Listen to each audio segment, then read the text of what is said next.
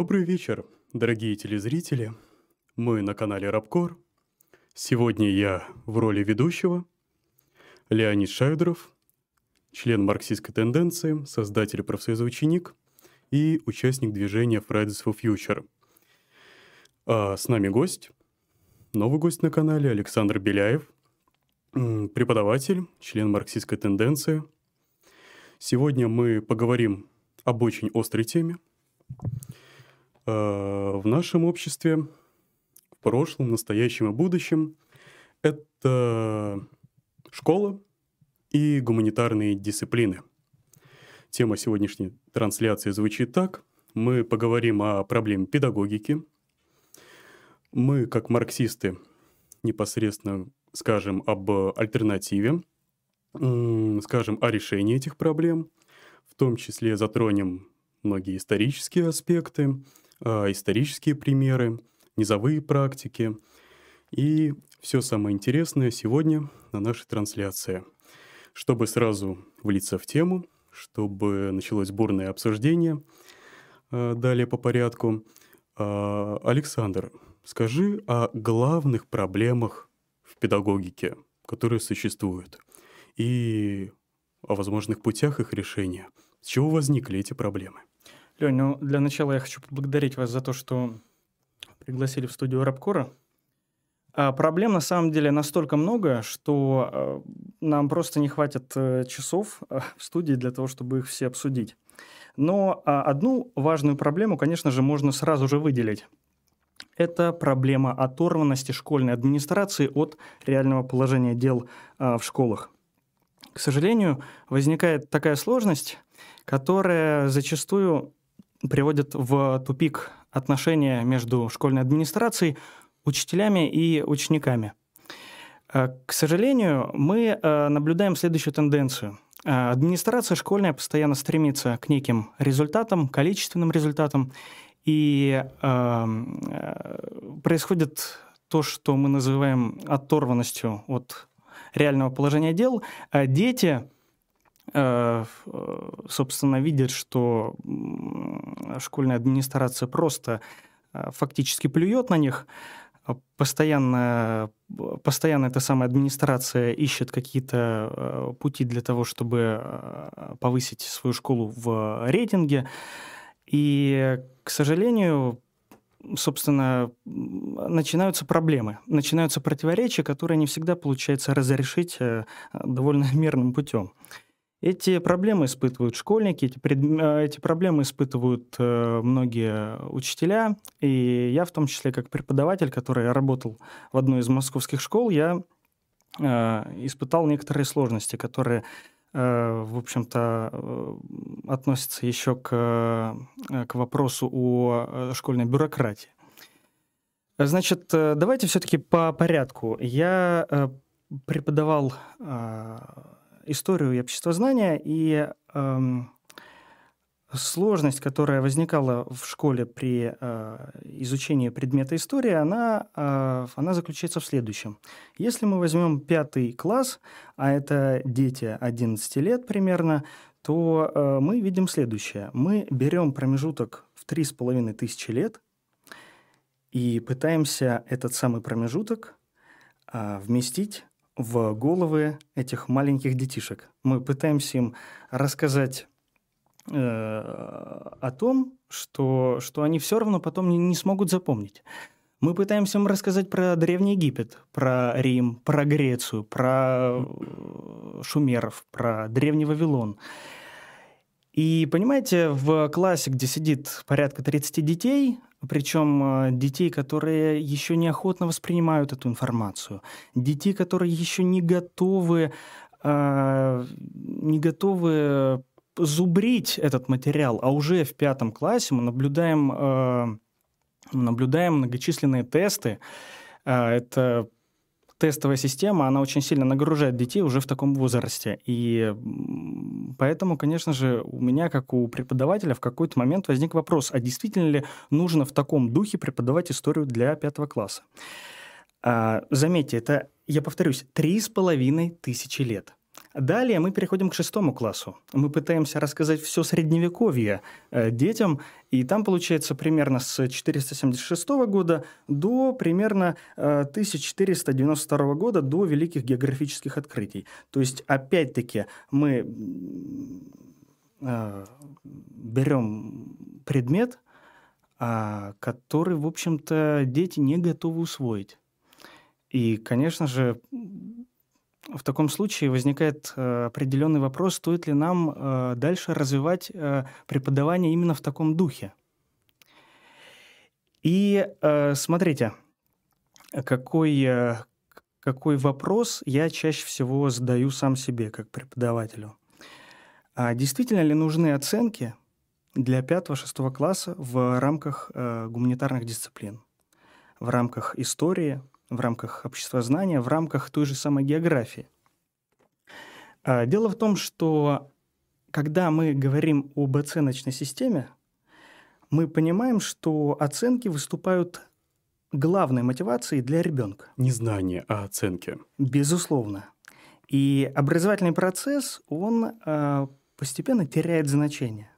То есть э, а, я думаю, что еще по школьному опыту вы а, прекрасно помните, когда, а, приходя в школу, вот еще вот в пятый класс, вас интересовали какие-то изображения, иллюстрации, когда учитель скажем так, рассказывал какие-то истории о подвигах э, древнегреческих э, воинов и так далее. Но потом постепенно вот эта заинтересованность э, у большинства детей, она могла сходить на нет, и ребенок, ребенка, уже, ребенка уже интересовали вопросы оценок. И, конечно же, здесь уже теряется интерес к самому образовательному процессу. Угу. То есть вот на примере изучения истории, как э, ты сказал, получается по большей части халатно, неаккуратно, очень бегло по целой эпохе. И какой результат это дает? Дело в том, что я сам с этим сталкивался, я сам изучал историю, только будучи учеником, а не преподавателем, я не преподавал, а сам изучал. И это дает такой результат, а именно неправильное понимание истории – очень популя... Э, стала популярная точка зрения среди моих знакомых абитуриентов в том числе, или те, кто еще учится в школе и как раз изучает историю средних веков. Все самые масштабные события также бегло, быстро, с огромным объемом, без объяснения, причин, выводов, итогов, без всего этого. То есть э, многие говорят, популярна такая точка зрения о том, что история — это ряд хаотичных каких-то событий, действий. Это полный антипод материалистического понимания истории, который мы знаем и о котором мы говорим, и в том числе сами учимся и пытаемся учить других, так сказать. Да, и хотелось бы немного вперед зайти, а, как раз по поводу учебного процесса, педагогики. Такой довольно резкий вопрос. А вот проблема администрации, фиктивной администрации, которая гонится за рейтингами, гонится за м, прибылью в том числе. Ну, не каждого директора, далеко не каждого. И по моему опыту это точно можно доказать и сказать. А, интересует улучшение учебного процесса, улучшение условий, а, в том числе для преподавателей, для учеников и так далее, для контакта учителей и преподавателей то может ли эту проблему решить э, преподавательский контроль учебного процесса и контроль учеников над учебным процессом? Может ли решить эту проблему или нет? Да, безусловно. Э, только проблема заключается в том, что учителям нужно осознать свои общие интересы. Учителям нужно понять, что они должны двигаться вместе с, со своими учениками в одном направлении. А э, не всегда учитель осознает, что бунтующие школьники вовсе не являются врагами для того самого учителя. А учитель, в конце концов, э, сегодня очень много молодых учителей приходят в школу. Они осознают, что э, зачастую вот это вот э, ну, я использую очень резкую фразу, революционность учеников, она, в общем-то, она довольно близка бывшим студентам, педагогических университетов, которые потом приходят в школу угу. и ведут предметы. И вот эти молодые учителя, которые приходят э, в школу с определенным набором идей, с э, каким-то, э, ну, скажем так, с, идут в школу с желанием что-то поменять, с желанием изменить ту устаревшую систему, преобразовать ее, конечно же, здесь я, я вижу большие возможности для того, чтобы уч- учителя и ученики э, действовали сообща, чтобы они, э, чтобы они создавали какие-то профсоюзные организации, чтобы они отстаивали свои интересы. Э, ведь нередко в, в школах, в том числе в школах Москвы, мы наблюдаем тенденцию такую. Многие учителя не выдерживают вот этого прессинга со стороны администрации. Они попросту уходят со школ, ищут себя в каком-то другом деле. И очень быстро учитель чувствует, что у него начинается выгорание. А, вот. И, собственно, это тоже связано с э, этим огромным прессингом со стороны администрации. Поэтому, конечно же, учителя учителя должны организовываться, учителя должны создавать профсоюзы. И я думаю, что у нас есть перспективы таких вот а, низовых движений уже на уровне школы. Ну, еще с 18 года, как э, создалась первая ученическая инициатива «Профсоюз ученик», я сразу заявил, и мои товарищи, о том, что учителя, уч, а, интересы учителей и наши интересы, то есть интересы гимназистов, школьников, лицеистов, а, они общие. И это улучшение учебного процесса, новые педагогические практики, учебные практики, в том числе низовые.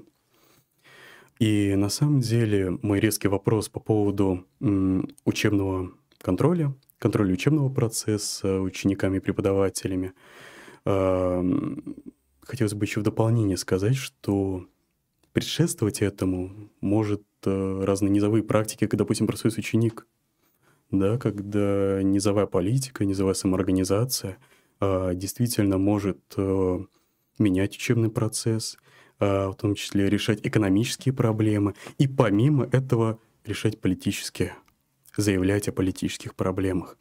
Э, ну, немного отойдем вот о низовых практиках, вот, небольшое отступление, так скажем. Да, и это может предшествовать как раз изменению учебного процесса и контакта учителя и учеником. Да, и то есть пути решения могут быть э, только через контакт учителя и ученика. Да, а как могут взаимодействовать в этом родители? На самом деле у меня были во многом сложности с этим, в том числе и с моими, но это не так уж интересно.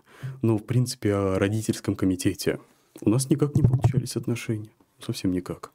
Там очень много людей, но при этом нет каких-то общих требований. Вопросы о сотрудничестве очень размытые, но у нас не получалось. Да, и хотел задать вопрос такой.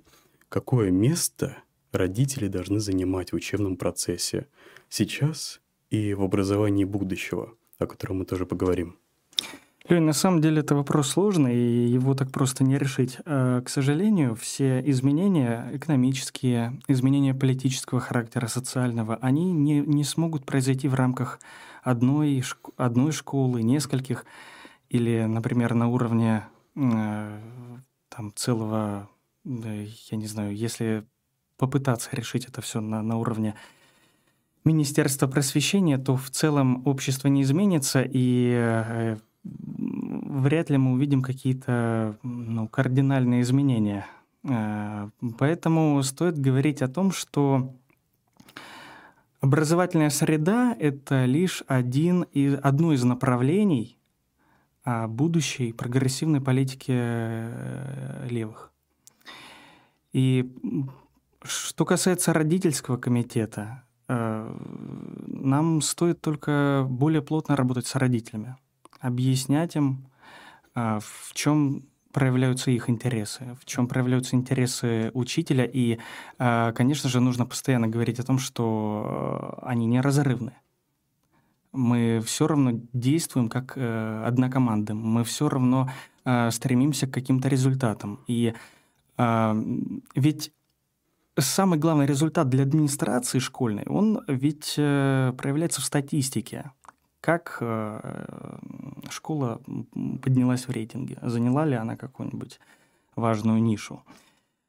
А ведь на самом деле стремление к этому результату, оно ведет к тому, что очень многие дети уже в пятом, шестом, уже в седьмом классе становятся повально невротиками. И нам следует и об этом думать.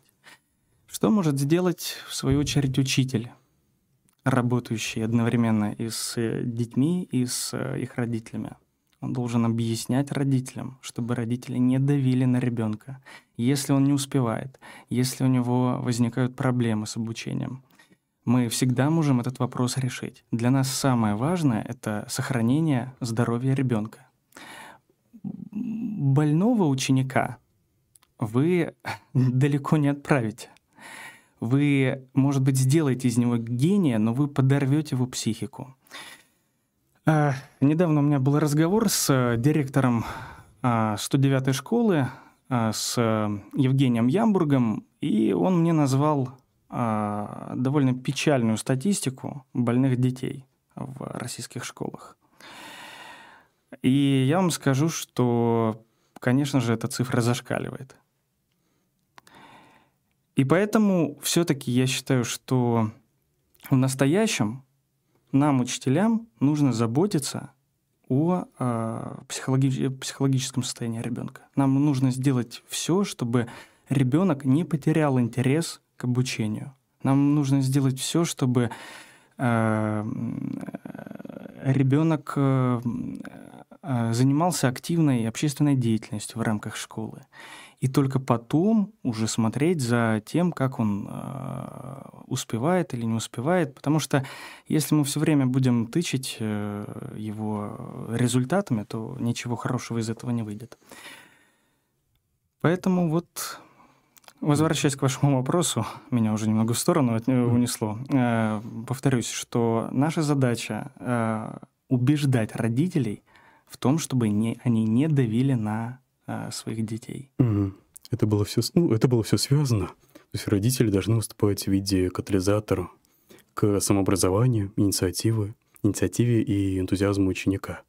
Да, я бы хотел напомнить дорогим телезрителям, чем уникальна эта встреча. Дело в том, что Александр преподаватель, а я бывший создатель, а, точнее, прошлым создатель профсоюза «Ученик», который сейчас занимается студенческой борьбой — у себя в академии. Я студент РАНХИКС по направлению экономика. И уникальна эта встреча тем, что это как общение между поколениями, между э, теми элементами в образовании, которые связаны непосредственно и у которых общие интересы, что самое главное. Да, я бы хотел вернуться к важному вопросу об изучении истории. Ты мне сказал о проблеме, о том, что это происходит все скоротечно, быстро, халатно, и берется огромный объем. И мы пришли к тому, что результат такой, неправильное понимание истории. Понимание — это как хаотичные действия, случайно хаотичные действия. А какое может быть изучение истории? Как ее правильно изучать? Это очень хороший вопрос, Лень. Очень многие э, теоретики педагогики работают над ним, и у меня были измышления на тему того, как можно изменить преподавание истории. Прежде всего, я понимаю, что меня сейчас многие учителя будут уличать в том, что я слишком отошел от э, консерва- консервативных стандартов, но я хочу сказать следующее, что э, для пятого, шестого, седьмого классов нам нужно полностью, именно в рамках гуманитарных дисциплин, нам нужно отказаться от оценочной системы. То есть превратить историю и общественные дисциплины в исключительно в, э, просветительские предметы. То есть э, проводить обзор, рассказывать о том, как, э, как э, развивалось наше общество, а, какие происходили а, процессы в экономике в древнем мире, в политике. Можно рассказывать о каких-то сценах из э, исторических баталий.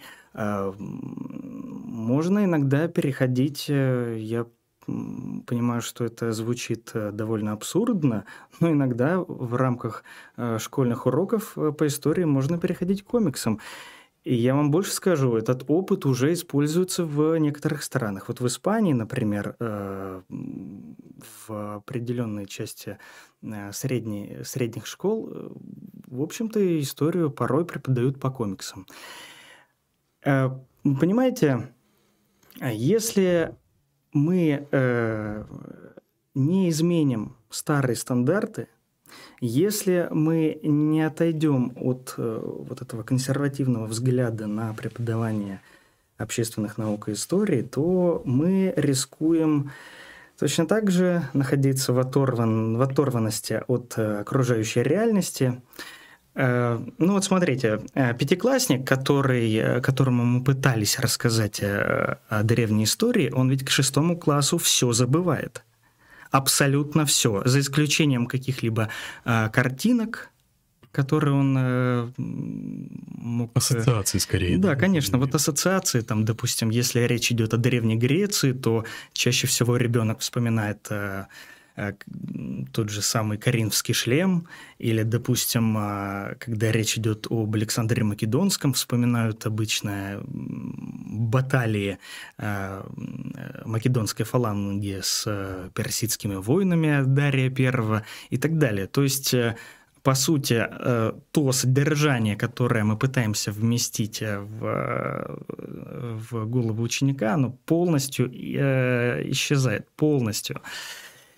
И тогда возникает вопрос, а зачем нам нужны оценки, зачем нам нужна вот эта слепая хронология, если мы можем э, придумать что-то иное, если мы можем э, пред, предложить какие-либо альтернативы. Mm-hmm. Понятное дело, что э, любые революционные изменения, они не всегда дают положительный результат, но почему нельзя попробовать?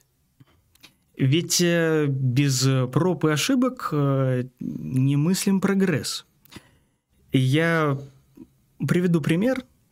Дело в том, что в начале нулевых э, обороты набирала финская система среднего образования. Мы знаем, что примерно до 2015, если не ошибаюсь, финская система образования считалась лучшей в мире.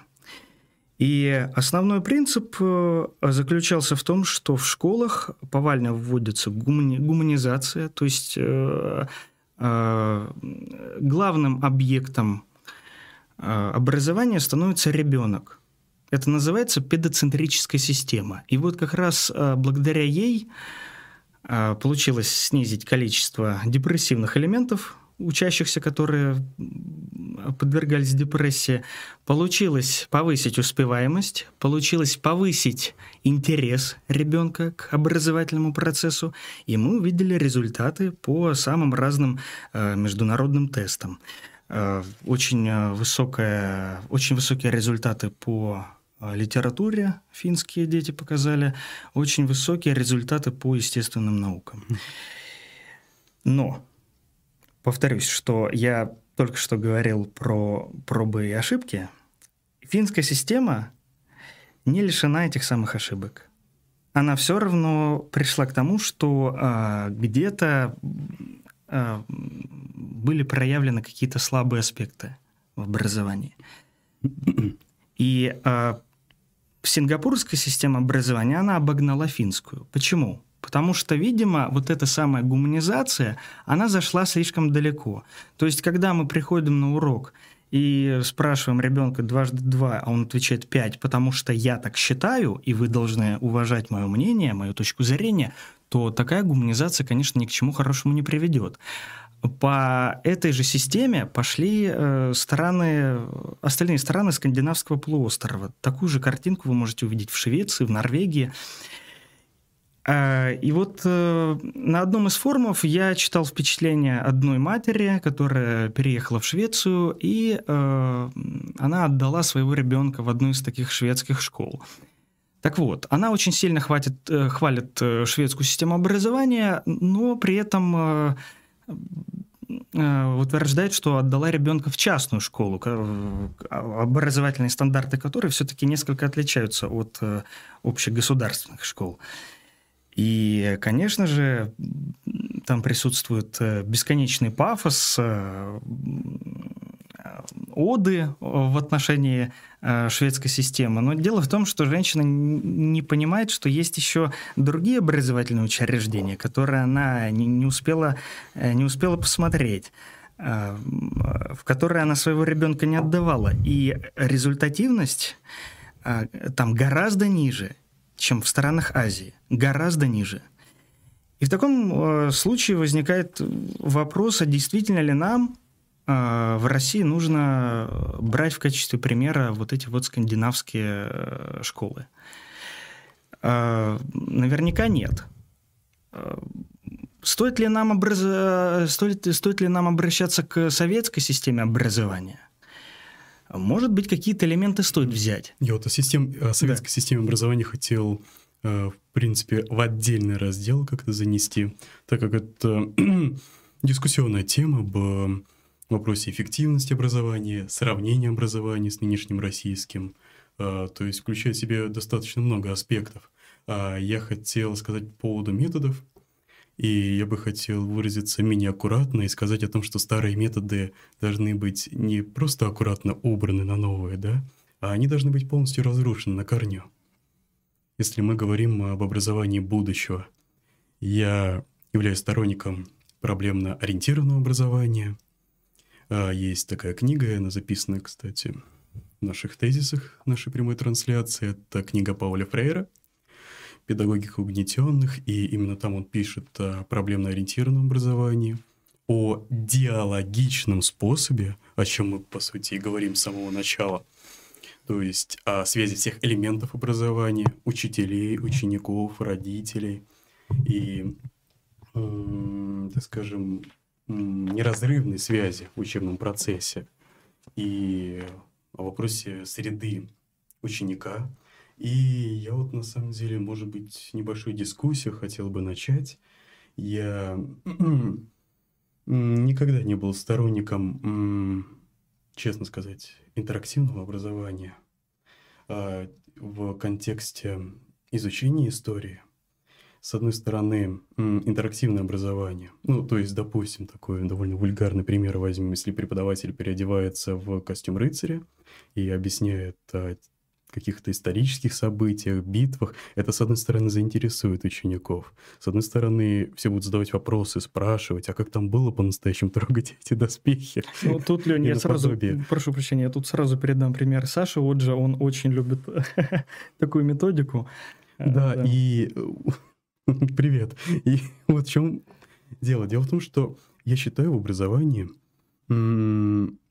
к чему мы должны стремиться, если мы говорим об образовании будущего? О том, что преподаватель — это компас.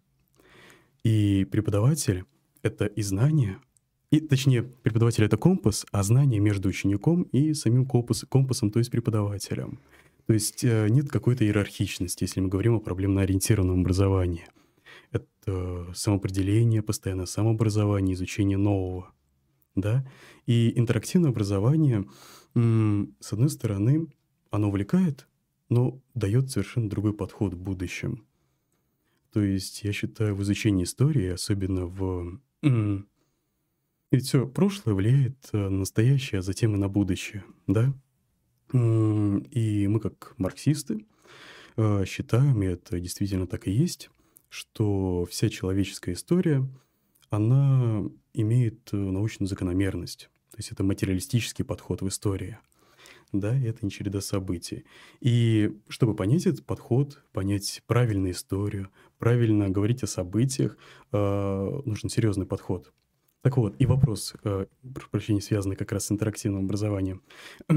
Не может ли интерактивное образование в конечном итоге, то есть сначала увлекает, а после отталкивает?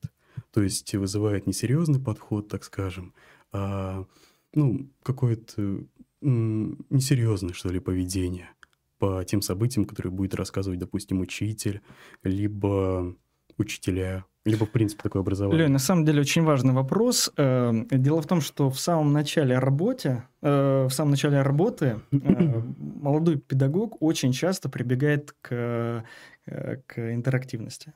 Вот как раз ты привел пример с картинкой, которую пытается создать молодой учитель.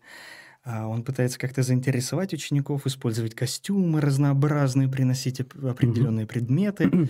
Но понимаете, какая возникает сложность? Если мы говорим об образовании в рамках нынешней э, системы оценивания, а в начале молодой преподаватель может сколько угодно плясать перед э, своими учащимися, исполнять национальные песни, приходить в костюмах рыцарей, но в, в какой-то момент ему придется э, проверять э, успеваемость э, детей. Что они успели выучить? Они могут сидеть, э, наблюдать за вами, как вы э, танцуете танец Маори Хака новозеландских индейцев, и э, с, потом впечатлением, э, с, с огромными впечатлениями друг другу об этом рассказывать. И все. Дальше они уже ничего делать не будут. Нет, ну, может быть, какие-то единицы э, школьников захотят э, погружаться в материал, но э, в целом вот это первичное впечатление, огромное впечатление, оно, э, оно потом сменится откровенной ленью. Э, я это могу сказать по собственному опыту. Когда ты заинтересовываешь детей, заинтересовываешь, а потом э, задаешь вопрос, так, а что они успели усвоить? И в конечном итоге выясняется, mm-hmm. что ничего. Они mm-hmm. только запомнили, что ты плясал перед ними в костюме рыцаря. То есть интерактивное образование это, по сути, первичное вовлечение. Да. да. А далее, если не продолжать это, то это скатывается то, что знаний не остается. Ну, конечно. Если нет. вы решили использовать интерактивное обучение, то в таком случае его придется продолжать. А у молодого преподавателя не, не всегда хватает сил на это. У него постоянный отчет, у него а, постоянная работа с программой, с а, какими-то контрольно-измерительными материалами. И в этих условиях, когда происходит постоянное давление со всех сторон родителей, администрации, а, учащихся, которые не хотят воспринимать материал, который вы им даете, не хотят э, выполнять домашние задания. Кстати, о домашних заданиях мы еще поговорим. Вот в условиях этой психологической напряженности говорить о том, что молодой учитель снова придет и будет э, что-то там исполнять, и пытаться заинтересовать учеников, а, я полагаю, что он просто очень быстро выгорит. И эту проблему нужно как-то решать. Стоит ли То нам... интерактивное образование это либо постоянно? Да, либо его вообще не использовать, конечно. Не использовать. Да, безусловно.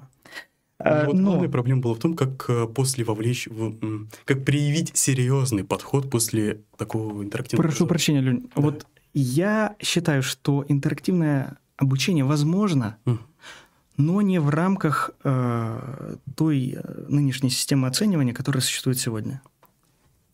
То есть, когда уроки истории превращаются в такой в некий просветительский обзор, угу. когда наша основная задача детей заинтересовать историей, угу. привить им э, увлеченность историей, тогда, конечно же, можно в какие-то дни э, приходить с какими-то предметами историческими. Там а, в рамках истории Великой Отечественной можно из школьного музея принести э, шлем СШ-36 и рассказать о том, чем он отличается от СШ-39.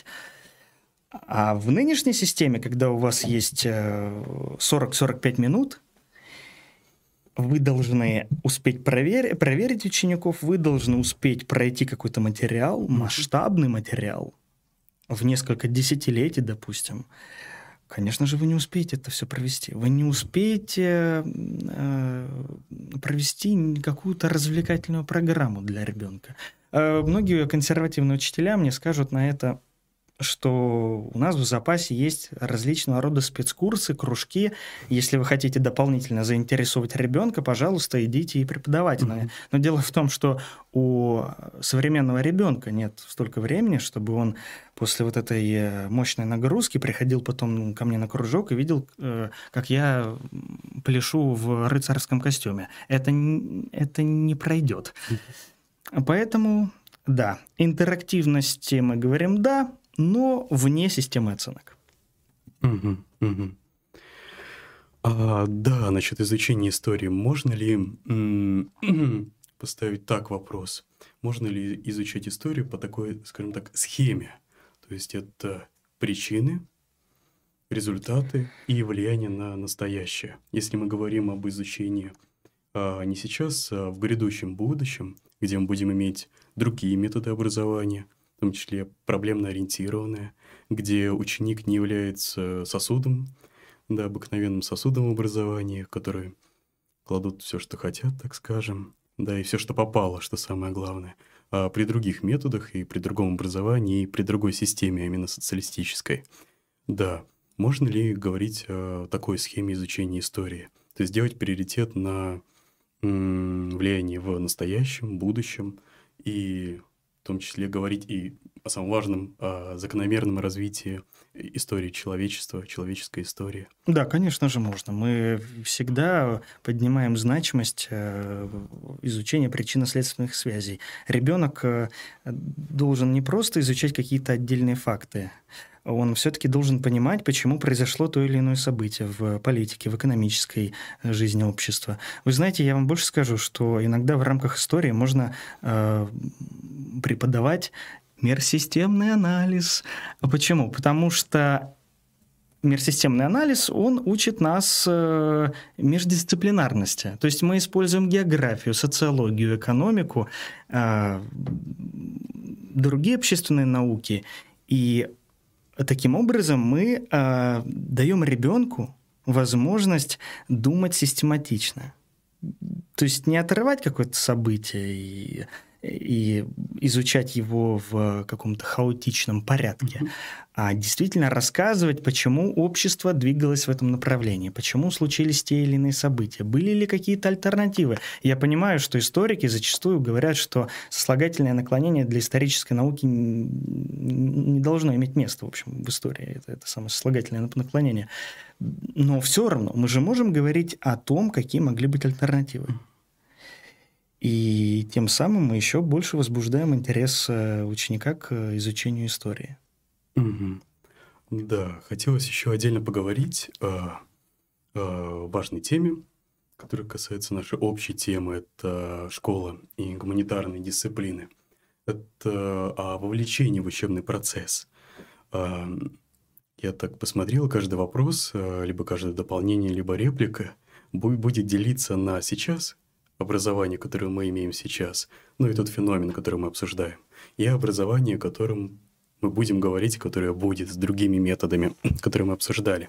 Да, речь о организациях вне школы, но которые участвуют в учебном процессе, при том очень в наглую. Такие организации, как Юнармия, о ней была, кстати, отдельная прямая трансляция, и, кстати, очень много вещей сопротивления.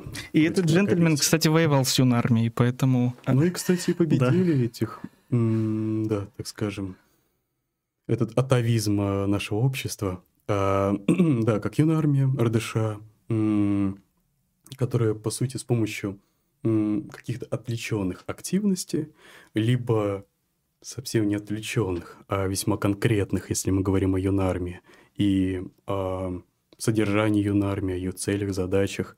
Это милитаризированная молодежная организация, которая ходит в школу с винтовками. Да, то какое отношение к образованию они имеют сейчас? Что они пытаются сделать? Какое они влияние оказывают? И о каких низовых практиках и организациях мы можем говорить в будущем? Должно ли быть такое, то есть вне школы, либо должно быть все в школе? И сам учебный процесс в школе, и никто на него не должен влиять вне.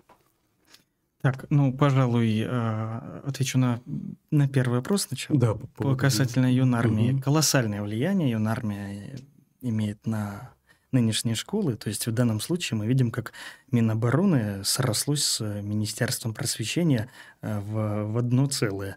А, известный случай, когда активный юноармеец мог получить э, баллы э, на, на экзаменах только за счет того, что он, собственно, был участником вот этого движения юнармии. К сожалению, в нынешних условиях вот этого шапкозакидательского патриотизма юнармия, безусловно, имеет огромное влияние на нынешнюю школу. И я думаю, что школа в лице э, ученического самоуправления может, конечно же, этому препятствовать. И, и твой опыт, Леня, он, он прекрасно показывает, что даже в рамках одной школы, в рамках одной гимназии можно выдворить такую мощную организацию. А мы в других гимназиях выдворили, не только в моей. Ну поэтому, вот. Да. А, опять же, а, но для этого нам нужна очень а, сильная сознательность учеников. Нам а, нужна также сознательность учителей, которые должны понимать, что ни к чему хорошему такие организации не ведут. А по поводу э, прочих э, движений, э, ты сказал, Лень, вне школы, ты имеешь в виду э, наподобие ученического самоуправления или э, Ученическое самоуправление, как профсоюз ученик, либо уже в будущем после школы студенческие профсоюзы, я считаю как э, часть учебного процесса, который внутри школы, участвует в школе, и в том числе далее может быть не только в этой школе, либо гимназии, либо университете. Это я считаю как часть образования, то есть вне. Не не вне. А вне я считаю такие организации, как которые не относятся к школе, но пытаются влиять на учебный процесс. То есть, опять же, Янармия, российское движение школьников и так далее. Да, и вопрос был связан с этим. Должны ли быть такие организации вне, которые подталкивает тот или иной интерес и так далее. Если мы не говорим об этом интересе, интересе как Янармии, РДШ, о других организациях, в принципе. Если речь идет о просветительской деятельности, я считаю, что такие организации должны быть. Э, это могут быть организации, связанные с какой-то музейной практикой. То есть приезжают какие-то специалисты с э, музеев, там, допустим, с музея центрального, центрального музея вооруженных сил, угу. и что-нибудь рассказывают детям. То есть это пример того, как какая-то внешняя э, внешнее юридическое лицо взаимодействует с, со школой. Такие примеры, мне кажутся, довольно позитивными. Я считаю, что а, в будущем, конечно, школе все равно придется взаимодействовать с какими-то сторонними организациями. Но возник... сразу же мы должны задаваться вопросом, а какую пользу эти э, юрлицы несут э, непосредственно детям. Вот и все. Мгм, мгм. То есть, э, а может ли быть так вопрос поставлен, что по инициативе, и только по инициативе учеников и преподавателей, а, могут быть связи как раз с другими организациями, походы в музеи и так далее? Конечно. Я, м, меня просто не совсем нравится вторжение в учебный процесс и, ну, другие дела, так скажем, другие проблемы, да, всесторонних других организаций. И мне абсолютно не нравится, и я это порицаю, и против этого мы боремся, когда нам читают лекции, военные лекции, не только, вместо учебного процесса, вместо уроков истории, обществознания. И за это ставят оценки. И я про это говорю и о том, что центральное внимание, как я считаю, должно быть э, это энтузиазм учеников, энтузиазм преподавателей, насколько это нужно, насколько нужна такая связь. Да, с этим согласен. Лень, ну на самом деле даже сегодня существуют такие практики, и я считаю, что нет никаких проблем учителю с учениками собраться и организовать поход в, в тот же музей. Да. Или, допустим, с, э, связать деятельность с какой-нибудь э, общественной организацией, которая занимается э, вопросами экологии, очистки леса. Э, я считаю, что это не только вопрос будущего, но и настоящего. Поэтому это не так э, трудно, как кажется. То есть, э, когда э, мы поднимаем такие темы, э, многие учителя, конечно же, приходят в ужас и, и вообще слово самоуправление э, сегодня звучит все меньше. А в мое время, э, когда я был школьником, я организовывал ученическое самоуправление. И, знаете, вот парадокс заключается в том, что а, любые какие-то инициативы, которые я предлагал, а, никто не пытался останавливать. К нам в школу не приходила полиция, к нам э, э, не поступали вопросы со стороны школьной администрации, со стороны директора. То есть, что мы хотели, то и делали. Но ученическое самоуправление находилось на очень низком уровне. Э, инициатив, низовых инициатив практически не было. То есть формально я был э, лидером ученического самоуправления, но как такового ученического самоуправления не было. Иная ситуация получилась с тобой, э, когда ты смог стать лидером определенной ученической среды. И как только встал вопрос о конкретных практических действиях в рамках гимназии, то сразу же начала действовать в противовес вам администрация. Сразу же э, стали э, раздувать скандал на всю сторону. И сегодня мы видим, что э, власти, собственно, стараются не допускать того, чтобы был слышен голос учителей и учеников. Независимый голос, что самое главное. Да, конечно. На самом деле я хотел бы признаться, и вам, дорогие телезрители, мне необычно слышать, что в, ну, в твое время ты мог высказываться, ты мог что-то менять, предлагать, и в школу не приходила полиция центра Э. Мне действительно это непривычно слышать. Мы уже так отвыкли как от это этого. совершенно был другой процесс у нас.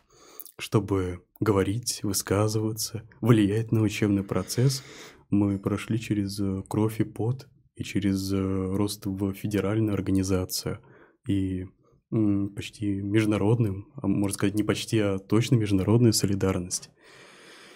И, кстати, насчет контроля учебного процесса хотел вернуться. Ну, это как небольшое дополнение к этому. Когда у нас в гимназии, ну, про, я хочу чуть-чуть про опыт в гимназии рассказать.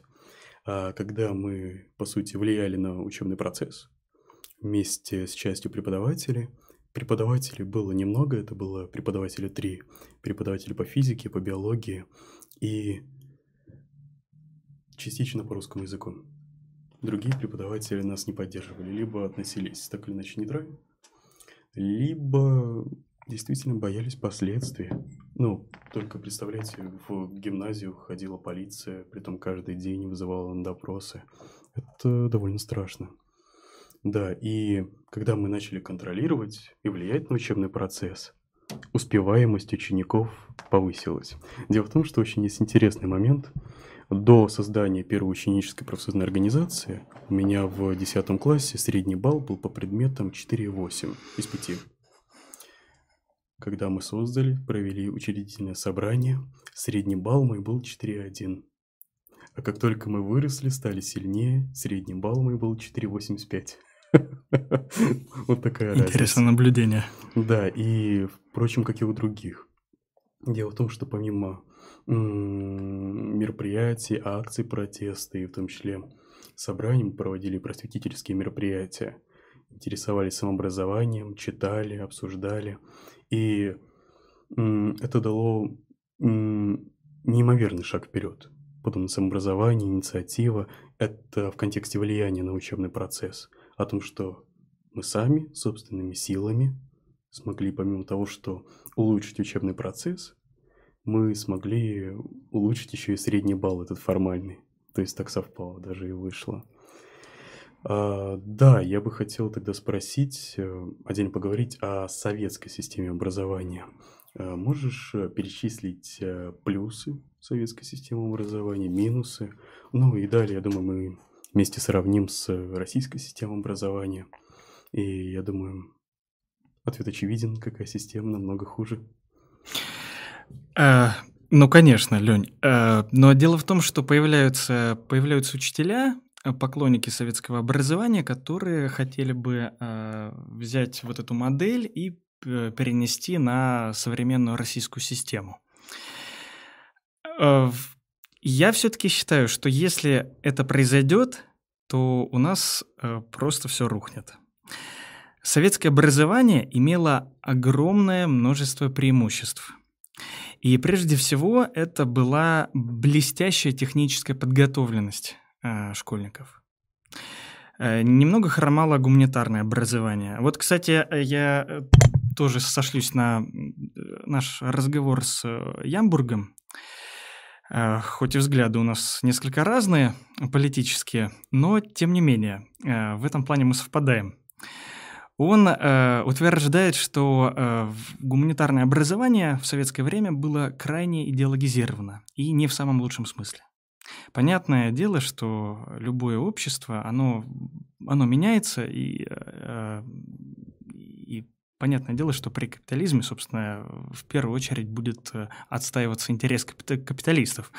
Вот, но э, в, в данной ситуации, когда мы говорим о введении уроков в советских школах, очень частые отсылки к тому, что партия приняла тот или иной законопроект. Партия в свое время э, привела народ к победе, и все время вот партия, партия и партия. Понимаете, а, государство постоянно лезло в учебный процесс. А между тем Маркс писал о том, что образование должно быть самостоятельным. Это очень важный э, аспект. Мы ведь, э, наша задача, задача э, социалистов, не в том, чтобы, как ты сказал, Лень, э, открыть этот сосуд и наполнить его знаниями, наполнить его какой-то фактурой ну, и заставить э, ученика думать так, как мы хотим. Это не по-марксистски. Наша задача заставить э, учащегося думать критически, Наша задача сделать так, чтобы он научился анализировать. И в этом как раз заключается а, основной принцип марксизма, а, без которого мы не сможем обойтись. Если мы будем пытаться а, заставлять ребенка думать так, как мы считаем, то у него постепенно будет включ- включаться реверсивное поведение, которое заключается в том, что если вы что-то ребенку запрещаете, вы можете долго ему запрещать но он пойдет на нарушение этого запрета. Запретите ребенку э, брать э, баскетбольный мяч, он обязательно прикоснется к бас- именно к, бас- э, к баскетбольному мячу. Запретите э, учащемуся открывать какую-либо книгу, в чем вы можете акцентировать внимание на запрете именно этой книги, и он обязательно ее откроет. Именно поэтому э, мы должны думать о том, как нам сделать так, чтобы ребенок развивался в, в купе со своими с, э, в купе с, со сверстниками, чтобы учитель стал для него не надзирателем, не, не неким гуру, а чтобы учитель стал для него товарищем, с которым он идет, э, э, собственно, к получению знаний. И э, мне кажется, что это э, самый важный вопрос, который э, должны э, поднимать э, и педагоги, и теоретики, э, собственно, левой педагогики. А, да, тут пример о сосудах. В контексте примера нынешнего российского образования. В учебном процессе как подготовка класса, так сказать. Сравнил это более подходить. Впрочем, другие. А, да, образование к такому выводу критично развитие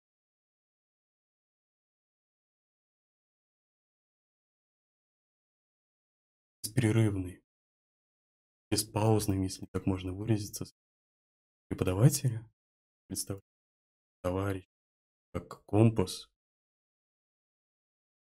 Компас, да, и эта связь, она... ну и в том числе другими элементами образования, как э, с родителями.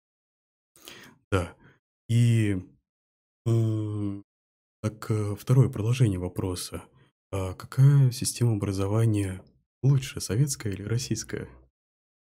Ну, э, Ну, вопрос... я, ну, я думаю о том, что, ну, довольно-таки, извиняюсь, и... очевидно, вот, но мне интересно еще раз разобрать все подетально. Чем хорошо доступность, чем Лень, прошу прощения. Дело в том, что этот вопрос, его да. нельзя задавать в вакууме. Угу. Мы все равно, э, нам приходится э, ставить вопрос в конкретных временных промежутках. В то время, безусловно, для советской модели советское образование э, было необходимой системой и системой, которая дала действительно э, позитивные результаты. Мы знаем, что советское образование было одним из лучших.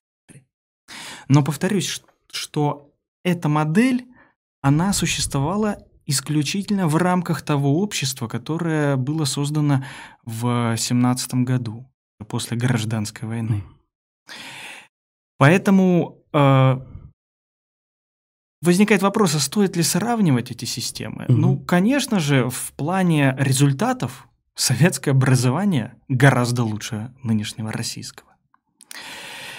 А российское образование очень сильно отступает, но сейчас мне хотелось бы выступить неким адвокатом нынешней российской... Ни в коем случае не подумай, Лень, что угу. я полностью себя отношу к защитникам э, Ну, какие-то отдельные аспекты их ты хочешь о них именно сказать. Да, да, но есть результаты очень позитивные, которые мы увидели при нынешней российской современной системе образования.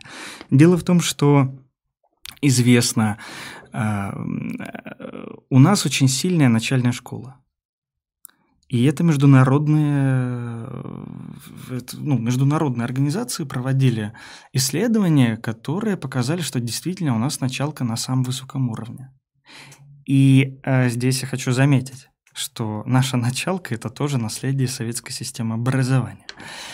А вот что касается уже старших классов, то здесь, конечно же, мы очень сильно отстаем.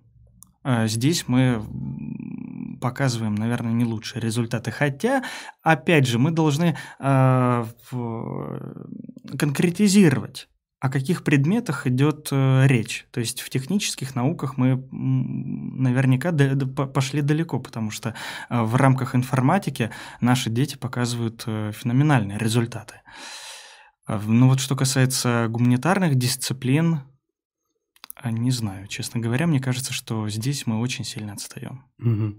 Да, тот вопрос про советское либо российское образование, я его задал как открытый вопрос, чтобы сравнить определенные аспекты того периода, где было советское образование, было необходимо, оно было в те времена, в определенный период. Да, и нынешнее российское образование, в котором я учился, ты, ты уже преподаешь там, вот, а я учусь только в ВУЗе. Я имел в виду сравнить эти аспекты, аспекты того периода, да, то есть и сейчас. Ну, в том числе про наследие и хотелось бы затронуть такую вещь очень важную, которая волнует как и учителей, так и учеников в том числе. Еще с недавнего года, точнее, не так давно начали вводить ВПР, ОГЭ, ЕГЭ, ГИА и все остальные, так сказать, экзаменационные части. А, на моем опыте, примере, и я много раз говорил о том, что с помощью бланков а, ученики не могут раскрыть потенциал. Ну, может быть, это грубо, но, по моему мнению, бланк отупляет. То есть ни к чему больше не ведет.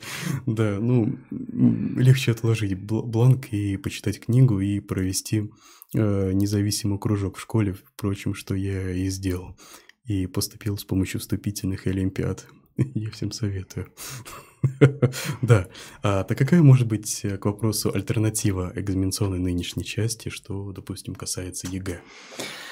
Это достаточно сложный вопрос, Сложно. Лень, потому что если мы откажемся от тестовой системы, а, а, системы, а я, кстати, сторонник отказа, а, потому что ну вот э, если мы возьмем э, работу Альфикона, э, школа для детей, а не наоборот, то там автор очень хорошо показывает, как негативно влияет тестовая система на, на ребенка. Но, честно говоря, для себя я до сих пор не ответил на вопрос, а что может стать здоровой альтернативой для тестовой системы. Вот, допустим, мы берем наш пресловутый ЕГЭ.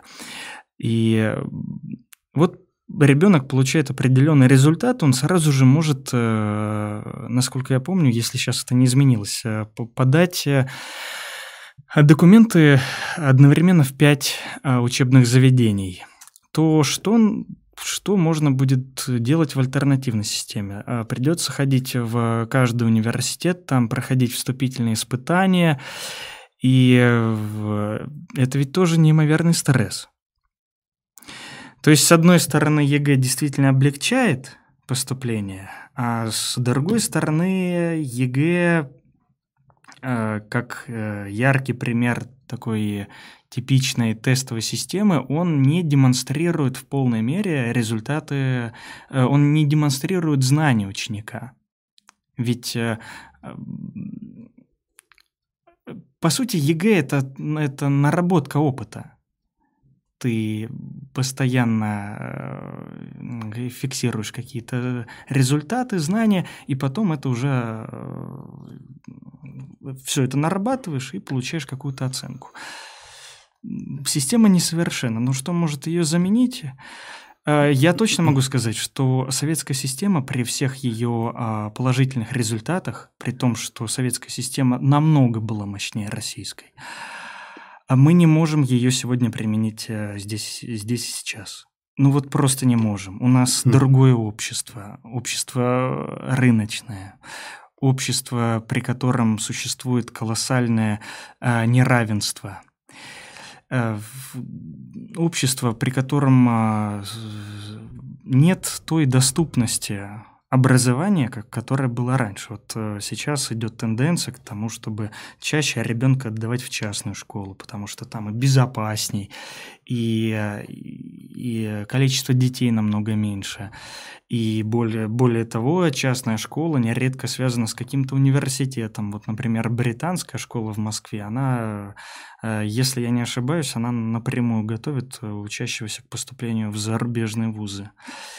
И в, здесь мы уже видим очень сильное неравенство. Дети, которые остаются в рамках государственных школ, они э, чего-то недополучают. А дети из частных школ, они получают максимум, и вот эта элитарность, она уже проявляется на достаточно высоком уровне.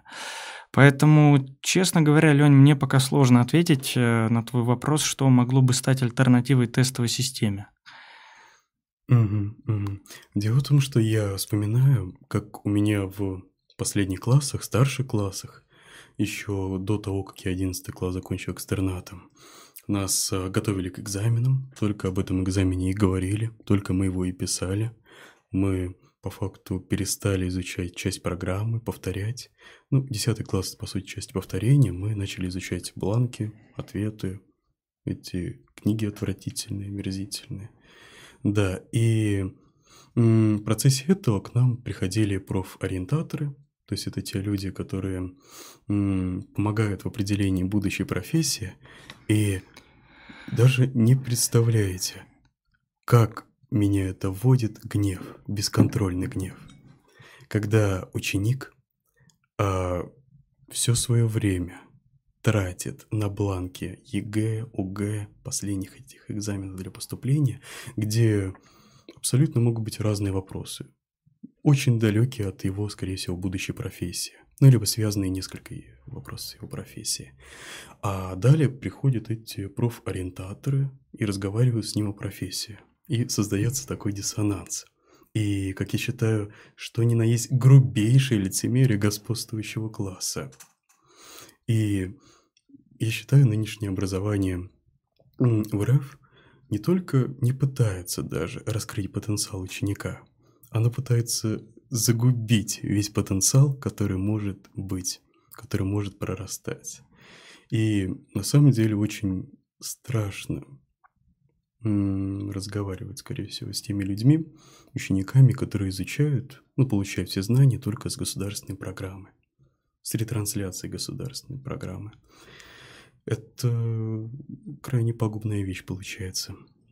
Да, и я предлагаю тогда уже перейти к вопросам от наших телезрителей, постепенно подводя итог, также дополняя к нашей теме. Это школа и гуманитарные дисциплины, вопросы о педагогике. Да, предлагаю вопросы телезрителей послушать и ответить на них. Так, Леонид, Александр, слышите меня? Да-да-да. Угу. Тут такой вопрос был. Значит, вот вы говорите, что надо как-то мотивировать э, учеников, мотивировать э, родителей, а вот э, преподавателя никак не надо мотивировать. Ведь, ну, я как могу пример привести из популярной культуры, вот фильм «Общество мертвых поэтов». Там все-таки ученики стали замотивированы изучение английской литературы только благодаря тому, что преподаватель сам был замотивирован э, в преподавании и в том, как это преподавать. А у нас в школах э, даже если ребенок в чем-то и замотивирован, ну я говорю на своем примере, то часто просто преподаватель приходит, что-то скажет и все. То есть он ничего не, э, ну, ни, ни, никак не вкладывается в это во все. Может быть, тогда стоит сначала начать именно с преподавателей, а не с учеников. Да, конечно, Олег. На самом деле лучше начать с преподавателя, но э, когда молодой преподаватель приходит в школу, он, э, э, ну вот я э, ссылаюсь на свой опыт, он в основном замотивирован. Я не видел, вот правду вам говорю, я не видел молодых незамотивированных учи- учителей, которые только-только вот пришли в школу. Вся их мотивация убивается вот этой бюрократической э, волокитой, вот этим административным давлением. А, давлением со стороны родителей, которые отказываются искать э, компромиссы. И э, да, конечно, это вопрос очень важный, как э, сохранять интерес учителя к своей работе, как делать так, чтобы он не тратил свои силы на какие-то излишние действия, а направил свою э, деятельность исключительно на э, педагогическую работу.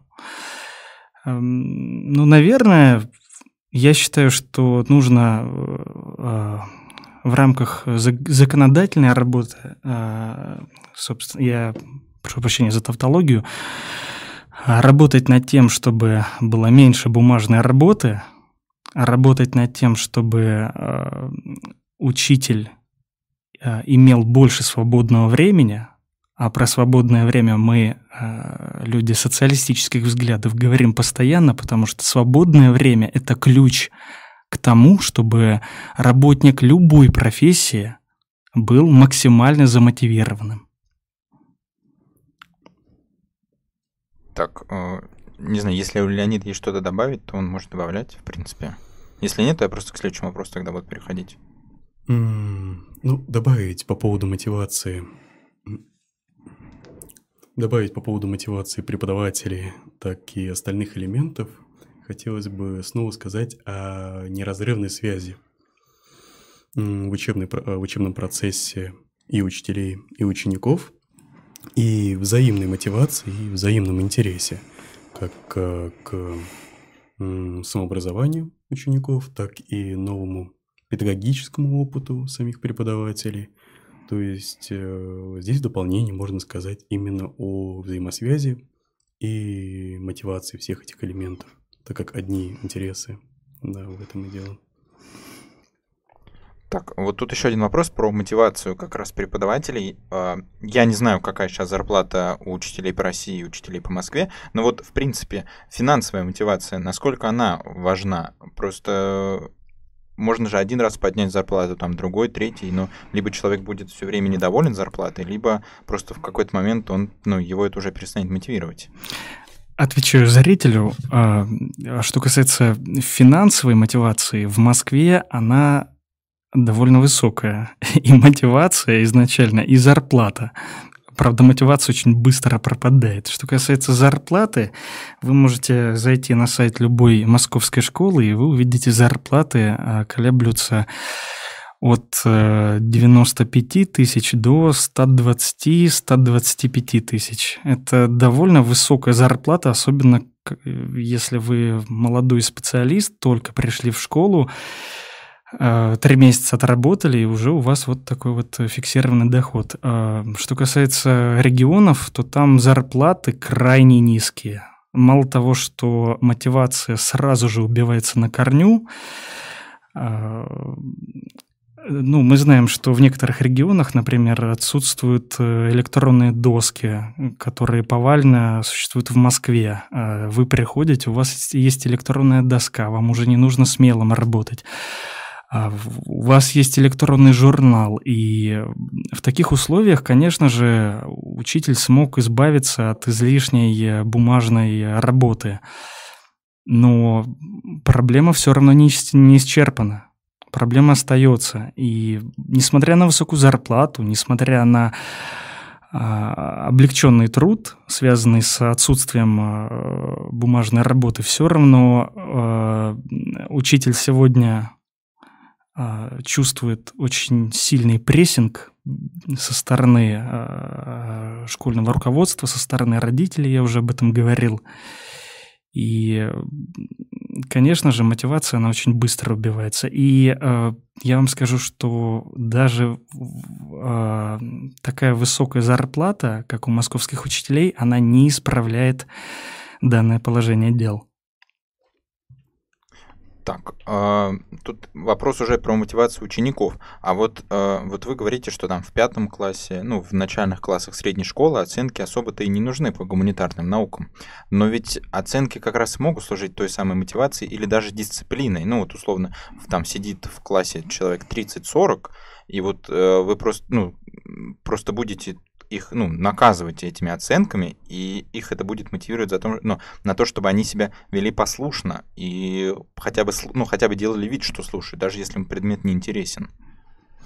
А, да, хотелось да, бы э, сразу начать, и это больше похоже на практику надзирать и наказывать. И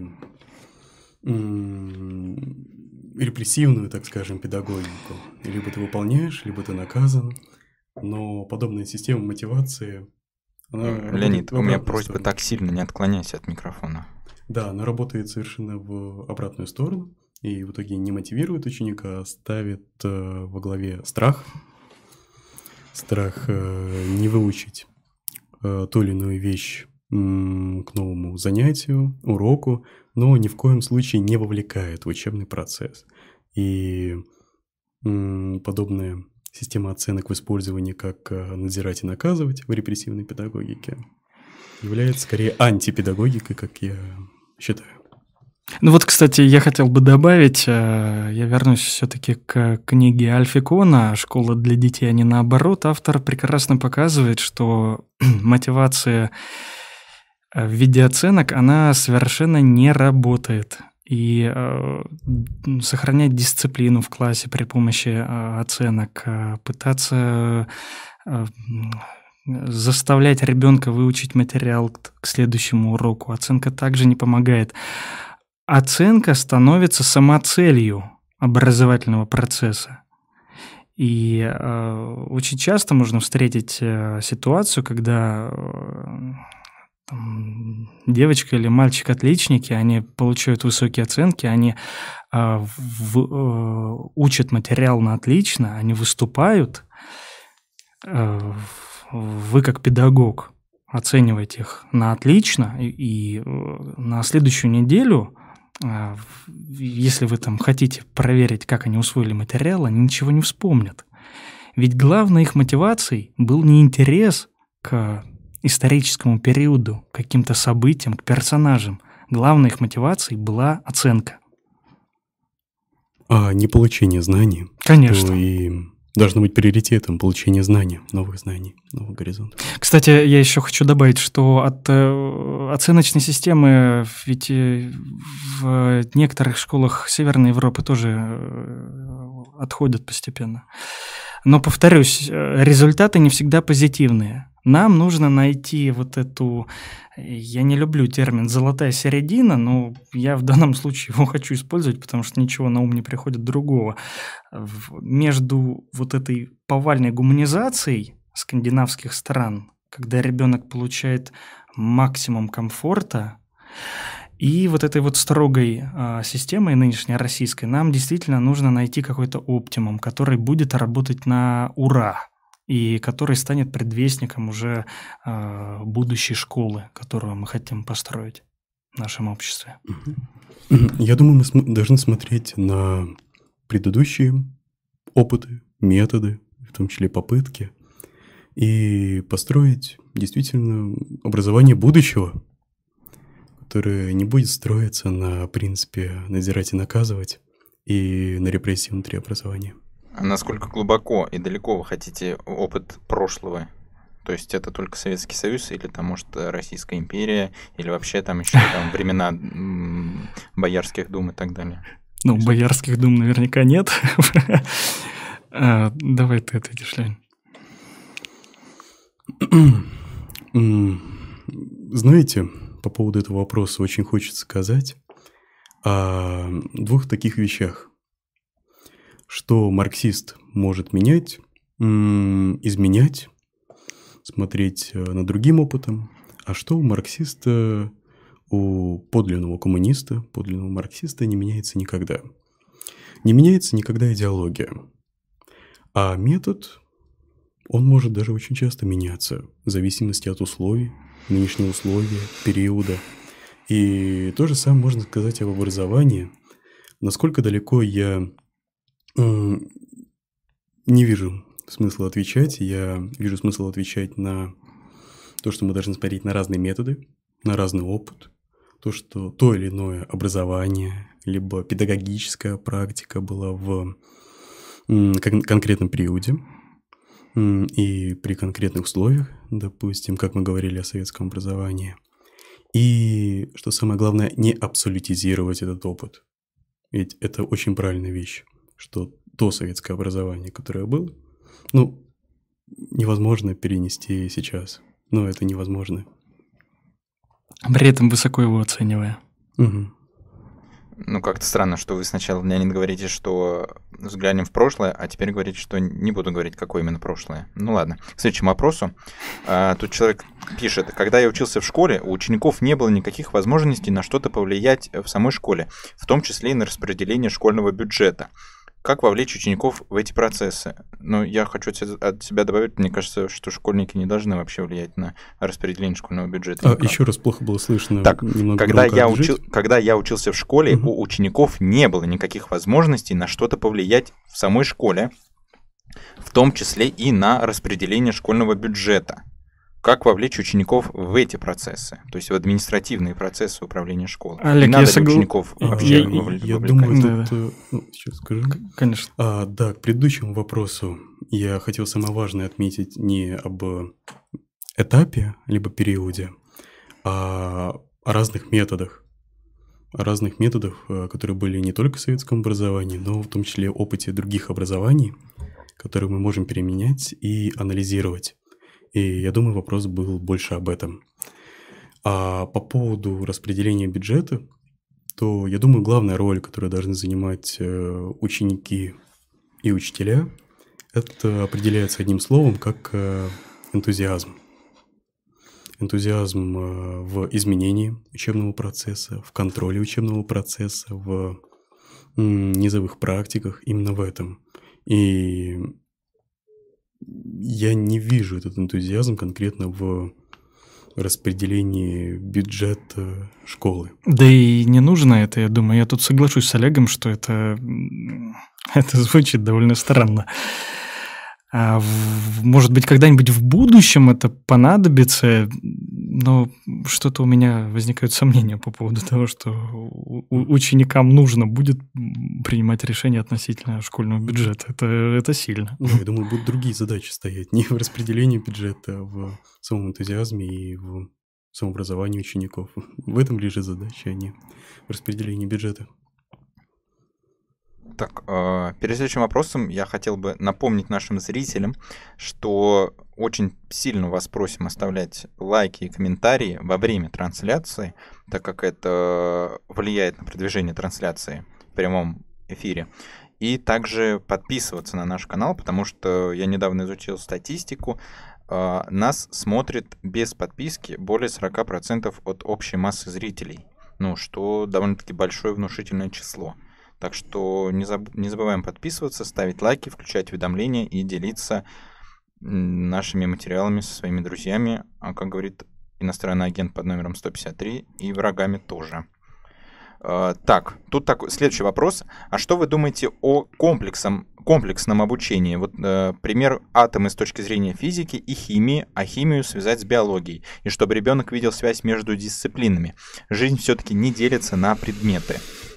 Это очень хороший подход. Сегодня Финляндия активно э, использует его. Но, повторюсь, Финляндия в рейтинге Опять-таки тут можно спорить о том, насколько объективны эти образовательные рейтинги, но Финляндия очень сильно начинает отставать от сингапурской системы образования.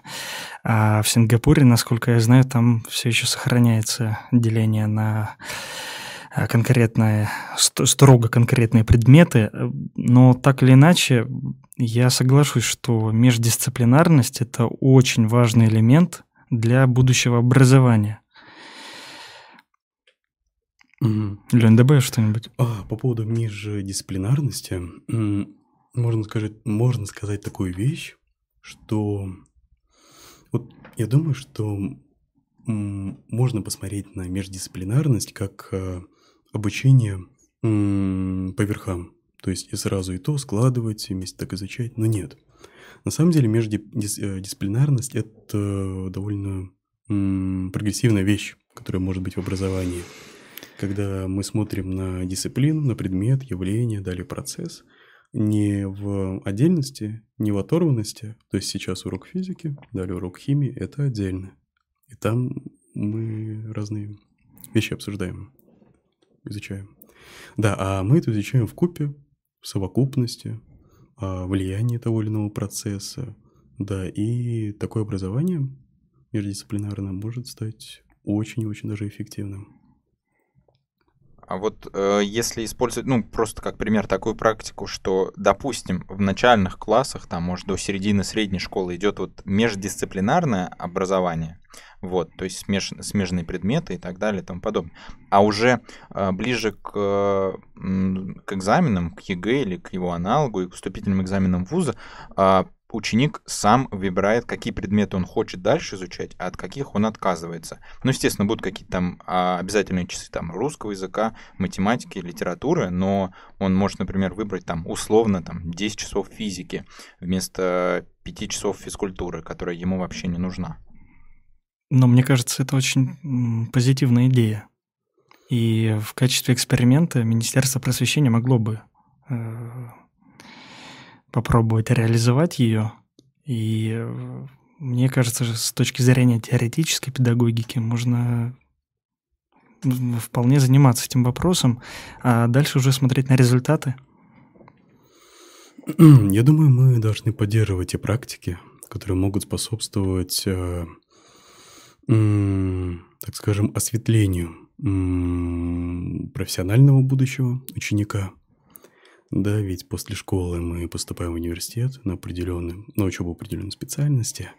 И подобная практика, как э, междисциплинарная где-то средняя школа, начальная, а далее по выбору предмету, действительно может этому способствовать, способствовать выбору, так и обучению, более детальному обучению, более качественному, э, базовых знаний о мире, науке и так далее – но главный вопрос, который до сих пор остается, это вопрос о экзаменационной части, о ЕГЭ пресловутом, только так его можно назвать, и какая может быть альтернатива ЕГЭ.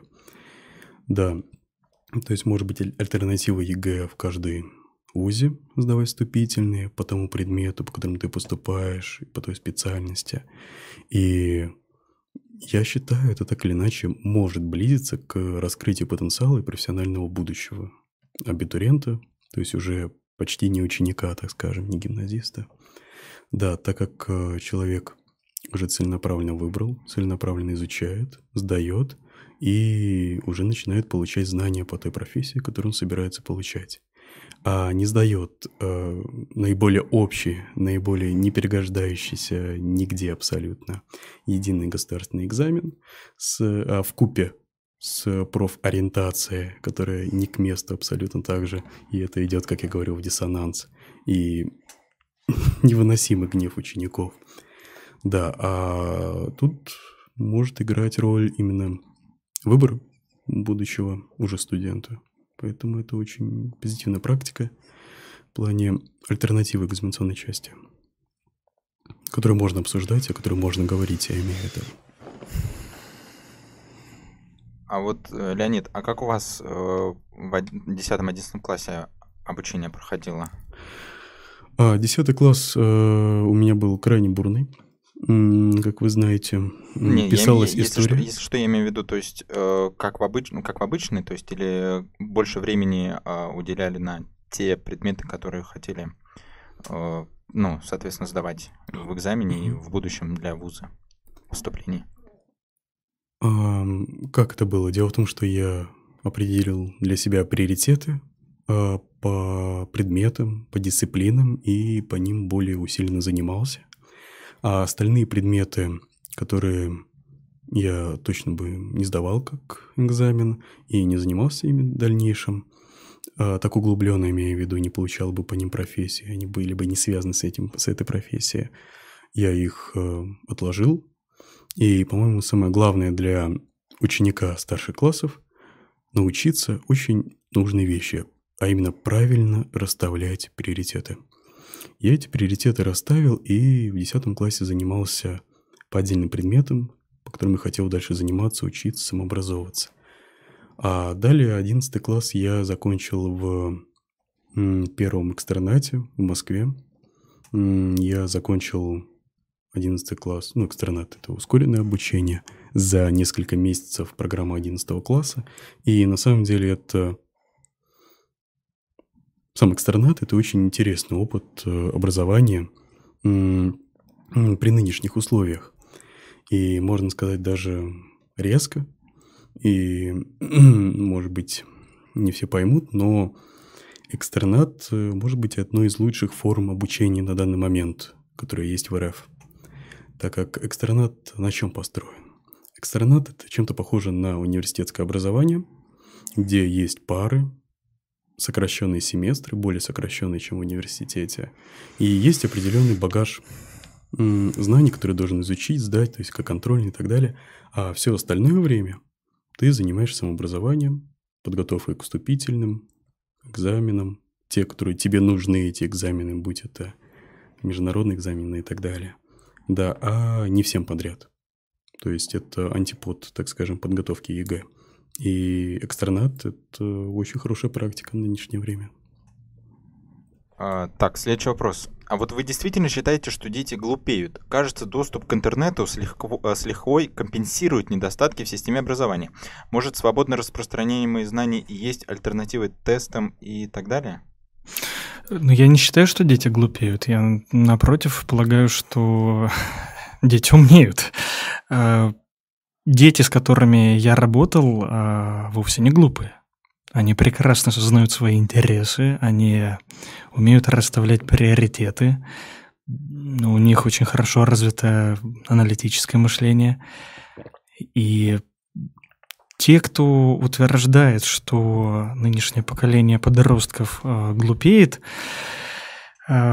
все-таки ошибаются. А это, знаете, это каждый раз, э, каждое поколение говорит в отношении последующего, что то поколение хуже, то поколение глупее, но на самом деле это не так.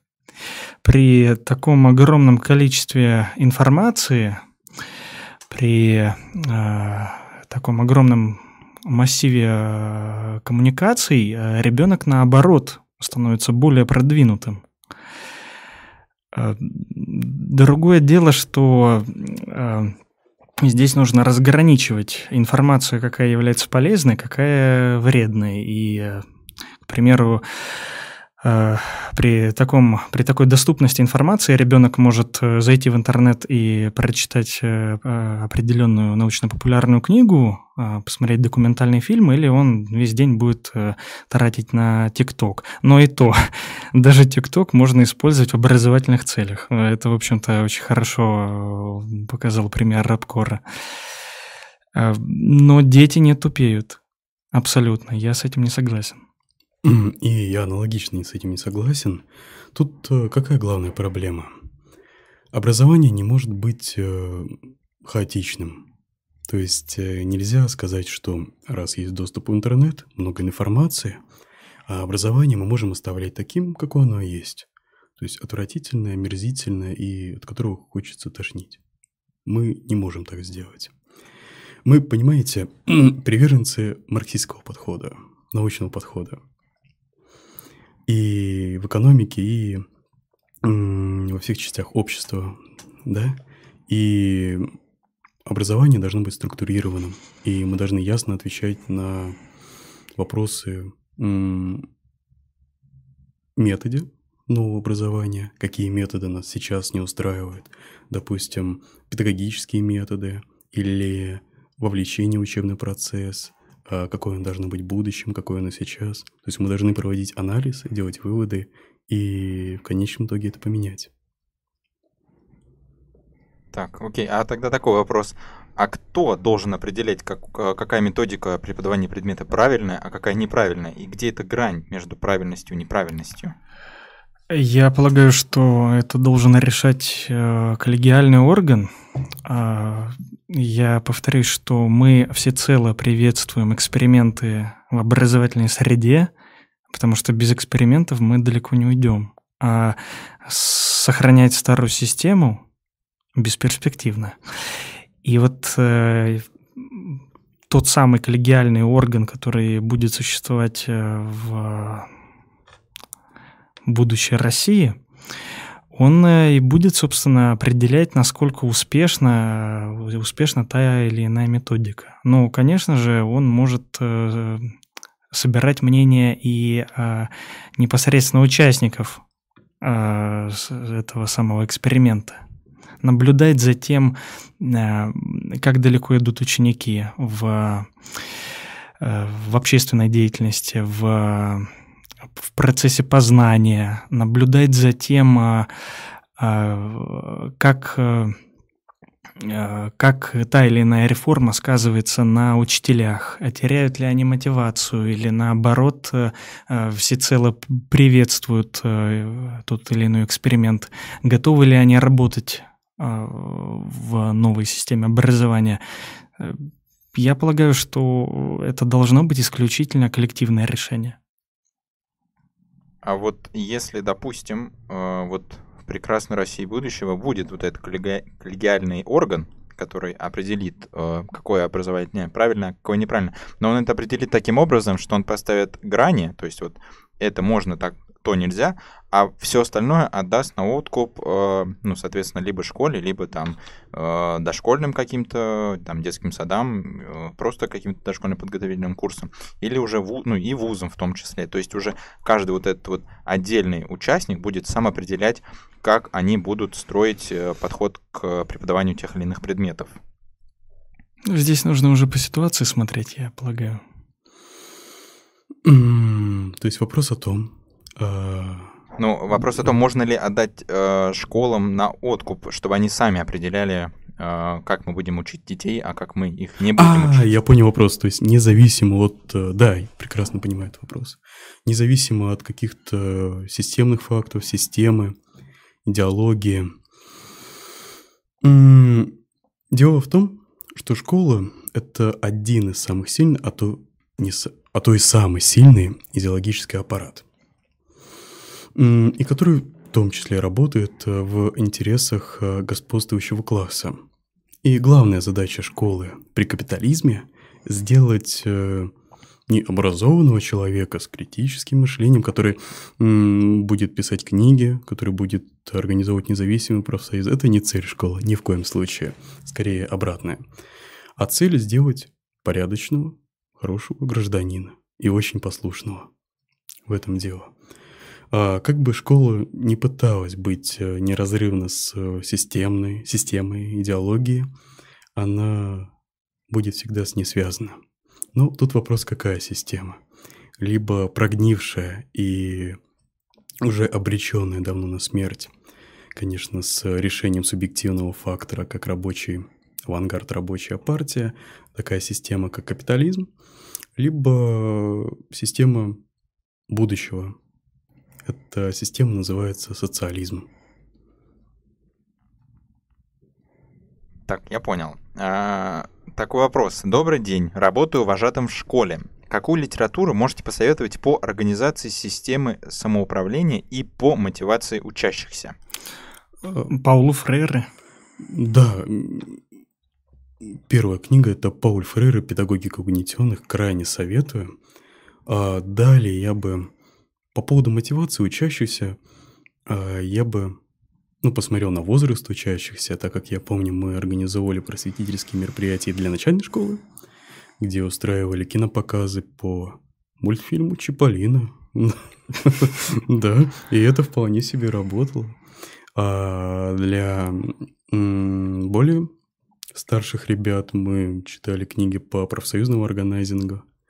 А, такие книги, как а, «Азбука профсоюзного органайзинга», методички по построению профсоюза и в том числе и другие. То есть э, все зависит от ситуации, аудитории и в том числе э, как, какая заинтересованность нужна, необходима, первичная заинтересованность, продолжение этой заинтересованности. Ну, самые полезные, которые я больше всего рекомендую, это книги, методички по построению профсоюза, как азбука профсоюзного органайзинга, либо посмотреть на живой опыт построения других профсоюзов, учительских профсоюзов. Я помню, я сам читал об этом опыт. То есть сначала я сам читал не, не методички, не Пауля Фрейра, а я читал живой опыт самоорганизации преподавателей в других странах, в России, борьбы за свои права. И не только преподаватели, в том числе из рабочих групп. А вот, ну это вопрос уже от меня. А нужно ли вообще профсоюзы для учеников? Ну, просто я как это представляю, все-таки, когда ты учишься в школе, за тебя ответственен либо преподаватель, либо родитель. Ну, и если ты вступишь в профсоюз с какой-то, ну, какой-то такой идеологией, то это может негативно на тебе сказаться, особенно учитывая э, то, кто будет тебя в это все завлекать. То есть, если просто там смотреть там, мультик Чаполина, это окей, а если его разбирать там с точки зрения вот э, вашей марксистской теории, то это же может и навредить ученику особенно ученику начальных классов. И вот даже если профсоюзы в школе допустимы, то с какого возраста туда, туда э, ученик может пойти, а с какого все-таки, до какого ему все-таки не стоит туда э, ссылаться? Дело в том, что в нынешних условиях образования э, у нас э, был разговор о организациях вне, как Юнармия, как РДШ. Они не особенно церемонятся проходят у нас уроки, чем хотят заниматься ученики. Они приходят в школы, читают лекции и забирают, э, ну, добровольно, добровольно-принудительно это называется. И перед учеником встает вопрос, что выбрать. Либо независимую инициативу, которая от него и должна исходить, от его энтузиазма его ребят, и солидарности. Либо в таком случае пойти по течению и пустить э, юнармию, так скажем, школы. И на самом деле низовые такие практики, как э, профсоюз ученик, это доказательство того, что альтернатива есть, и просвещение может быть в школах, и самообразование. И профсоюз ученик, как и другие низовые самоорганизации учеников, и в том числе студентов, это хорошая школа самоорганизации для будущей борьбы. Борьбы далее в ВУЗе, на рабочем месте за свои трудовые права и политические требования также. И а профсоюз ученик – это необходимая вещь в образовании сейчас и в образовании будущего, как я считаю. Ну, я имею в виду не только это название, а в принципе подобная практика самоорганизации учеников, она должна присутствовать. Мне кажется, что было бы здорово э, эти два направления профсоюзной деятельности, ученического профсоюза и учительского, объединить в одно целое, если, конечно, мы говорим о независимом учительском профсоюзе, потому что опыт Лёни хорошо показывает, насколько уязвимые э, вот эти ячейки ученического самоуправления и э, ну, как сделать так, чтобы отстоять интересы учеников э, и не потерять, в общем-то, силу этого ученического самоуправления? Как сохранить профсоюз тот же самый? Так, ну про возраст я так и не услышал. Все-таки а, да. точно, про возраст, да. Дело в том, что я расскажу про ну, наш опыт. А, какая там вещь была? Там было сначала условное ограничение, так как после первого нашего собрания, как мы учредили профсоюз ученик, у нас было очень много людей, которые сразу хотели вступить. А я уж прошу прощения, мы обработкой занимаемся. Шутка. Ну, дело в том, что как только человек вступает в нашу организацию, занимается низовой политикой, он должен занимать то или иное место, заниматься делом, и должна распределяться работа. И мы не могли сразу всех принять и сразу всех включить в работу. Поэтому мы сделали условный ограничитель с, с 13, как я помню, лет примерно. Но далее этот ограничитель пропал.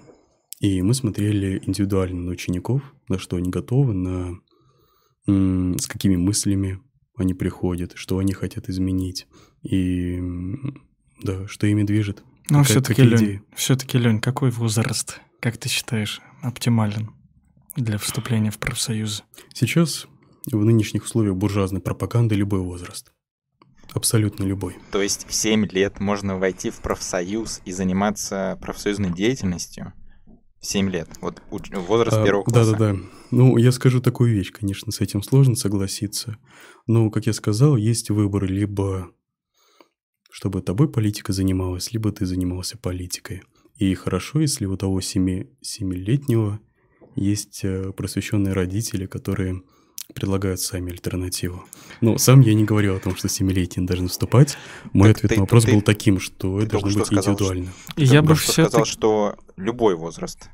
А ну, это должно быть индивидуально, я об этом, да. Ну, я бы все-таки ввел бы порог, э, ну, хотя бы 14-15 лет. Ну, у нас да. примерно такой был 13 13 ну, лет. Потому что ну, в 7, в 7 лет сложно представить борцов за свои права семилетних, восьмилетних.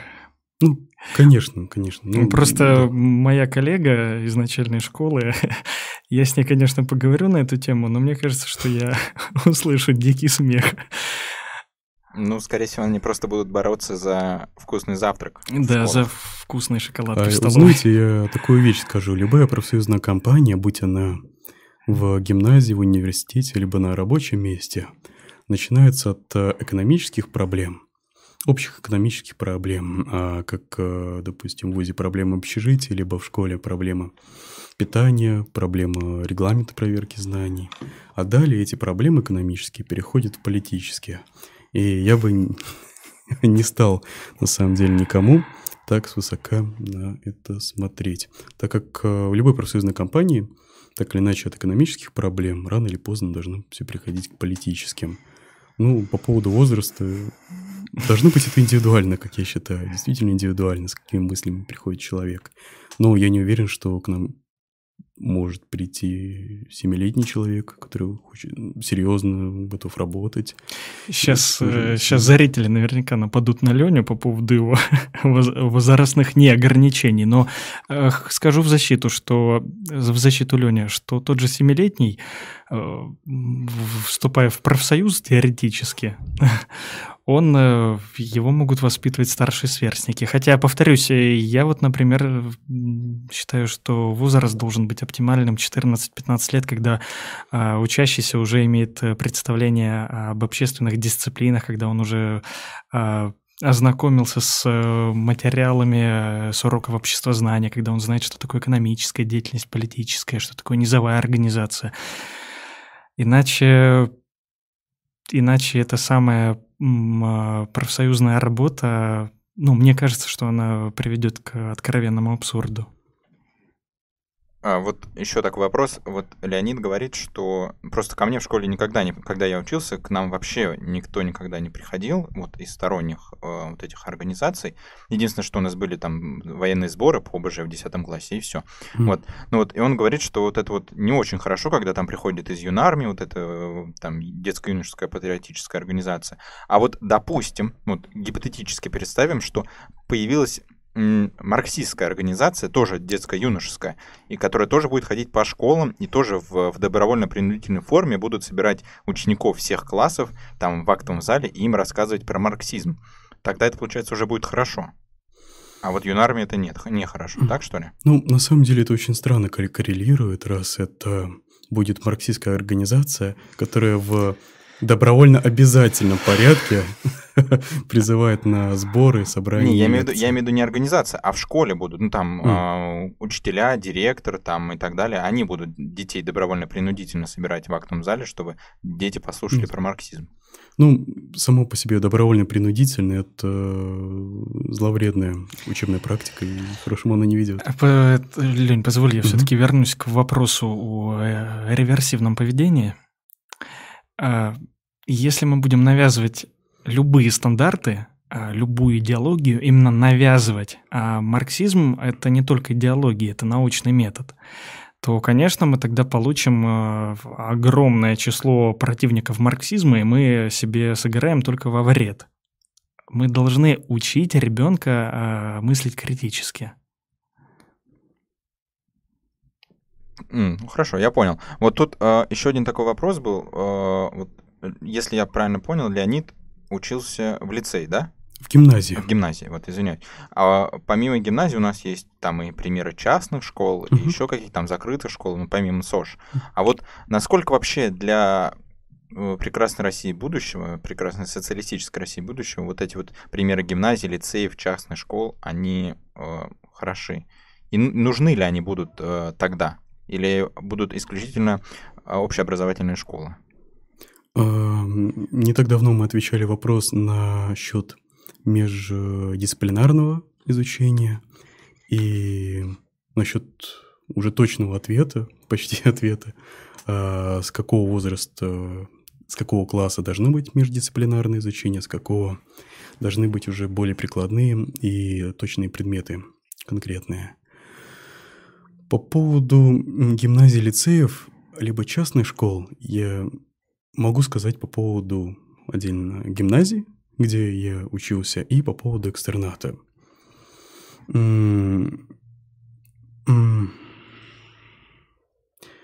Экстернат, как я считаю, это может быть э, переходный этап в образовании до еще образования будущего, проблемно ориентированного, о котором мы говорили. Да, но именно как переходный этап. Что касается гимназии, то тут вопрос э, в, ну, в направлении, так скажем, что является гимназией, лицеем.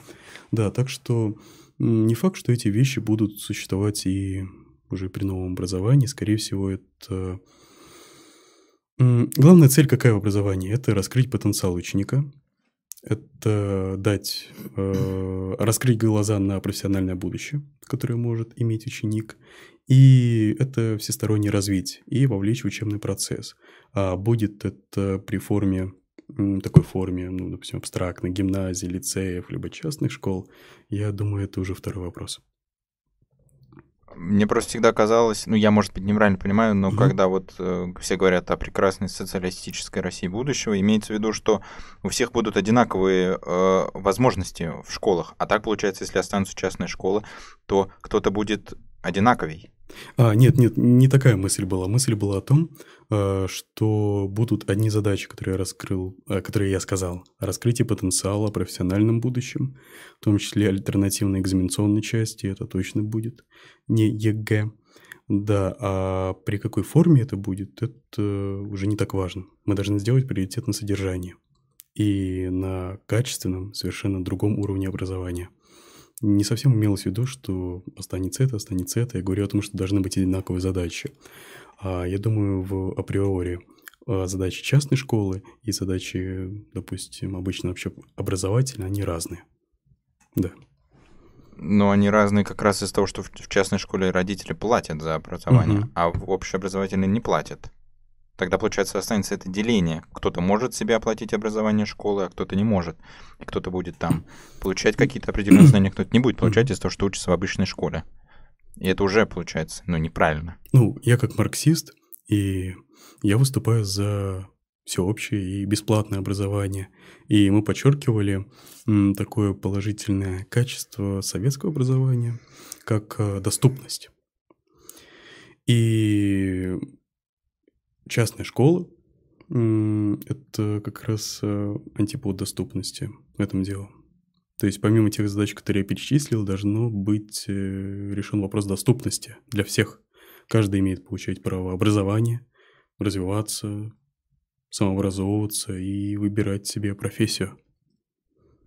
Гимназия с лицеем тоже антипод доступности, потому что туда не каждый может поступить. Это да, поэтому их тоже надо искоренить. Нужны, да. Так, вот такой вопрос, кстати. Он и к Леониду, и к Александру. Mm-hmm. А, а вот как, ну, потому что это тоже действительно важно для образования, как в школах обстоят дела с психологами, которые должны помогать и детям, и э, педагогам? И что вы думаете по поводу школьных психологов? Просто я, когда учился в школе, э, я вообще ни разу не обращался к школьному психологу, и к нам никогда в класс не подходил школьный психолог. Хотя она была, и вроде там что-то даже делала, но я никогда этого не замечал.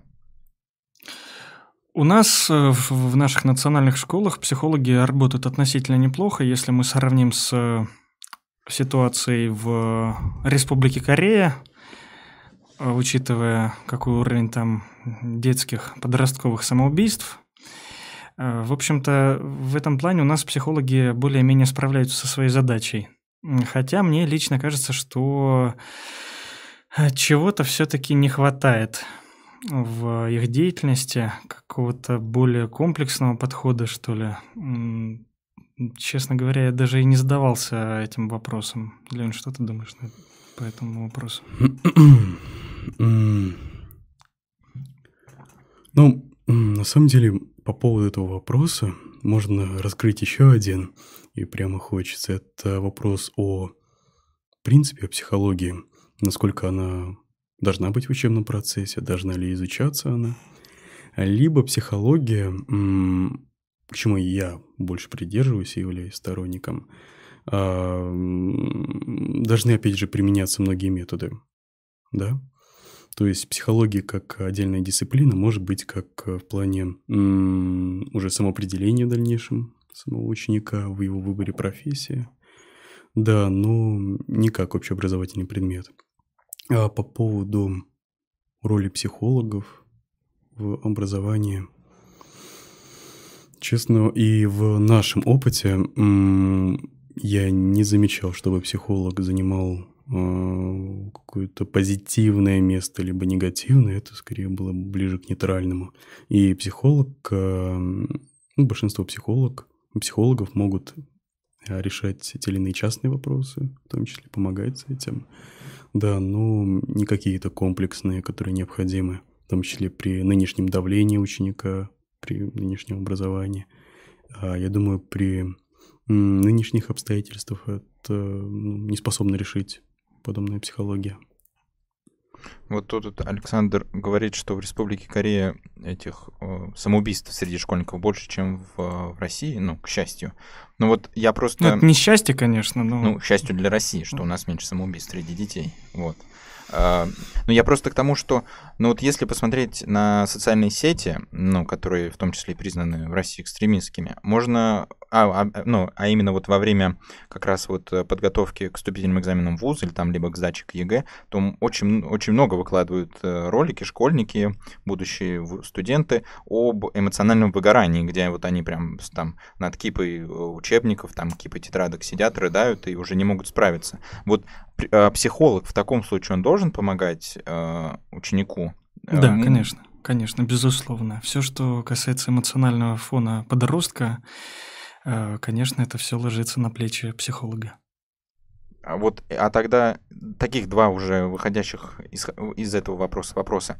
А вот mm-hmm. как донести до школьников, что в школе есть психолог, который может вам помочь справиться? И тогда получается вот в школе там, я не знаю, условно 300 человек э, учеников, да, и там, допустим, 4 11 класса, и там 120 человек, ну, нет, меньше, 100 человек примерно. И получается на них один психолог, не слишком ли мало, и не слишком ли много тогда на психолога уже ложится э, грузы ответственности за будущее детей? Я думаю, в таких условиях которые были нам даны в этом макете. 300 учеников, один Э, ну, я, психолог, я просто не знаю, сколько в школе учатся, я так от балды цифры Ну, называю. ну да, ну, к примеру, так. Ну, я о том, что проблем действительно много, много напряжения, много давления, об этом речь. И психолог действительно один. И я думаю, нынешние задачи школьного психолога, которые должны быть и которые вполне выполнимы, и частично где-то выполняются, это может быть решение э, тех или иных частных вопросов. Но сам ученик должен искать, э, э, во-первых, искать другие способы, способы вовлечения себя, решения этих проблем, в том числе своими сверстниками и собственными силами, и в том числе прибегать э, к другой помощи, не только школьного психолога. Но при нынешних условиях школьный психолог может э, способствовать решению частных проблем, но, что самое главное, не общие проблемы, проблемы мирового капитализма. И да, такой частный психолог, к сожалению, не сможет решить. Но я могу ответить, что сможет решить. И а, это к вопросу, зачем а, нужны такие низовые практики, ученические самоорганизации, а, организации учителей, профсоюзные организации. А, Дело в том, что, опять же, это как а, школа организации. Это переходит из одно уже другое, на другую ступень. И профсоюзное движение не может быть э, безразрывно, точнее, отдельно от э, Профсоюзы должны стать как кузницы, грубо говоря, кузницы кадров, которые прошли полевую практику, которые готовы бороться за свои права, которые знают, что такое солидарность. И решением этого может быть э, не школьный психолог, а партия рабочего класса, классовая партия, социальная революция и диктатура пролетариата. То есть, получается, классовая партия поможет избавиться от выгорания эмоционального, что ли, так? Верно, верно.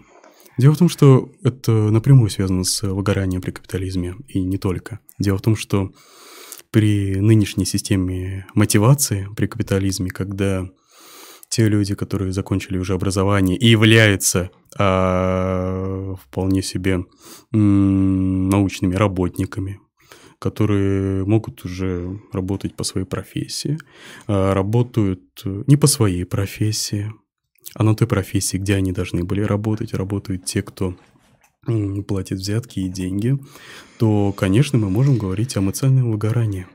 И причинам, причиной, корнем проблем, как капиталистическая система. Поэтому это напрямую с этим связано. Позвольте, я добавлю. Вот Мгм. Олег э, задал вопрос по поводу, э, ну, вернее, ретранслировал вопрос по поводу того, м, как сделать так, чтобы к психологу дети чаще обращались. Вы знаете, здесь проблема, м, которая касается не только школы, это проблема общенациональная. У нас пока еще в нашей российской культуре нет э, эм, вот этого вот этой идеи, что при малейших психологических проблемах нужно обращаться к специалисту. Мы обращаемся обычно к родственникам, мы обращаемся к друзьям.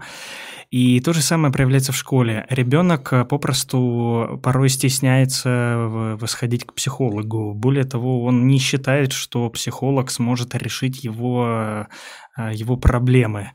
И, конечно, с этим нужно бороться, и я повторюсь, бороться в, в, на общенациональном уровне. Это не проблема одной только школы Мгм. и не проблема только Министерства просвещения. Мгм. То есть психологическая помощь должна стать доступной, что самое главное. не Нет, она должна доступна, но дело в том, что я, я же говорю, что ученик э, просто стесняется подойти к психологу. Он не знает, что психолог сможет осуществить э, квалифицированную, высококвалифицированную помощь.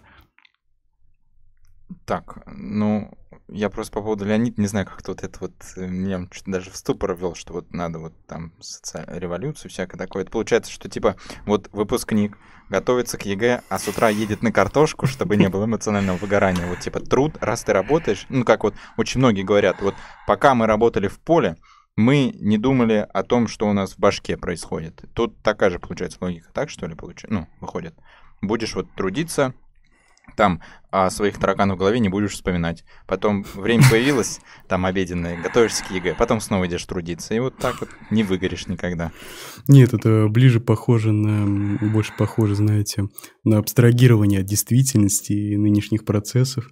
И совсем не подходит на борьбу с системой и альтернативы нынешней экзаменационной части. И нет, я абсолютно не являюсь сторонником подобного так, чтобы в голове пусто и работать картошкой. Нет, Ни в по поводу лозунгов Леня, просто Леня далеко очень смотрит. Ну, видимо, да. Так, а вот, кстати, а теперь вот вопрос к Александру исключительно.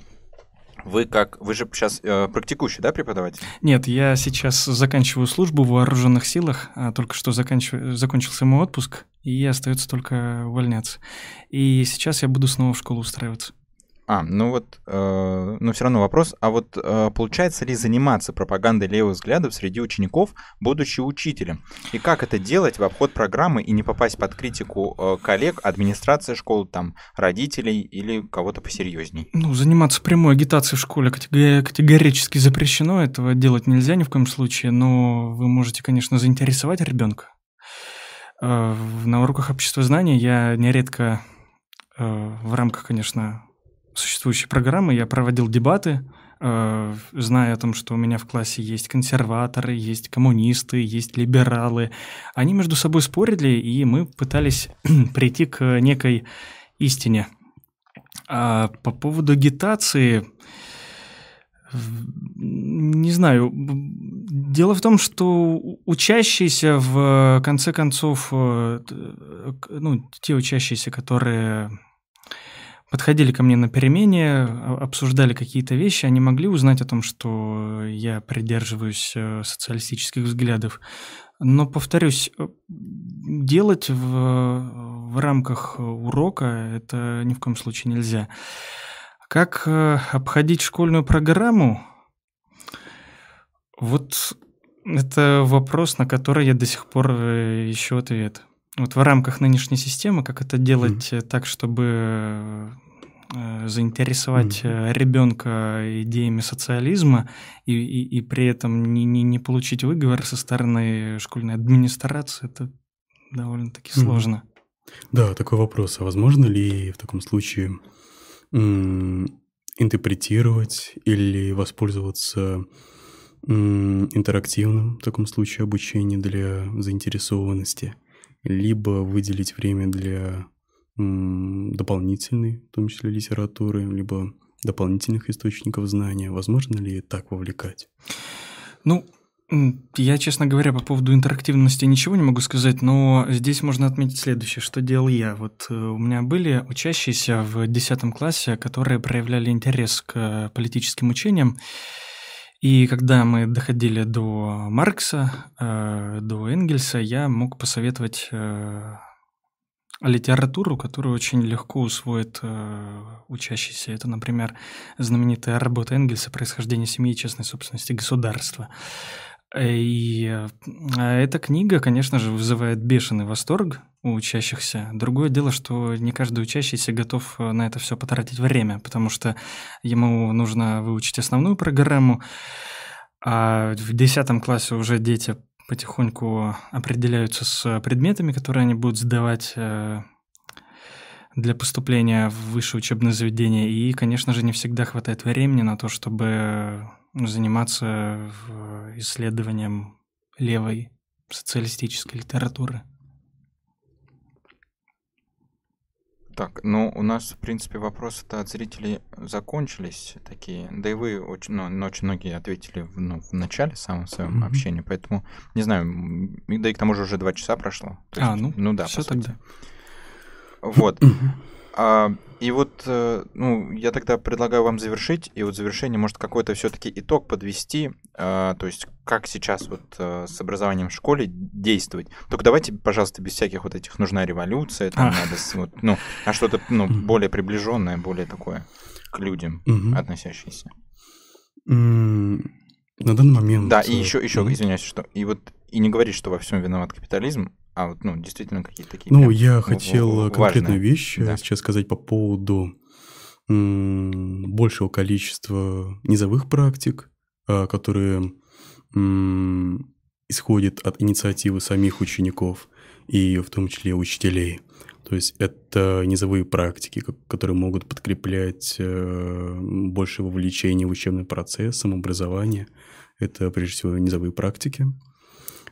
Это, если советы ученику, то это правильное расставление приоритетов, так как при нынешнем образовании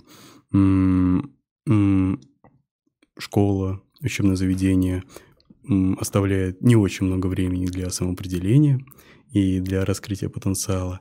Поэтому очень важно в нужный момент правильно расставить приоритеты, что хочешь точно, какими, по какой профессии и так далее, и в том числе точно по этому поводу, по этому пути пойти. И да, это основные два совета по поводу низовых практик, один из самых важных, который я бы посоветовал.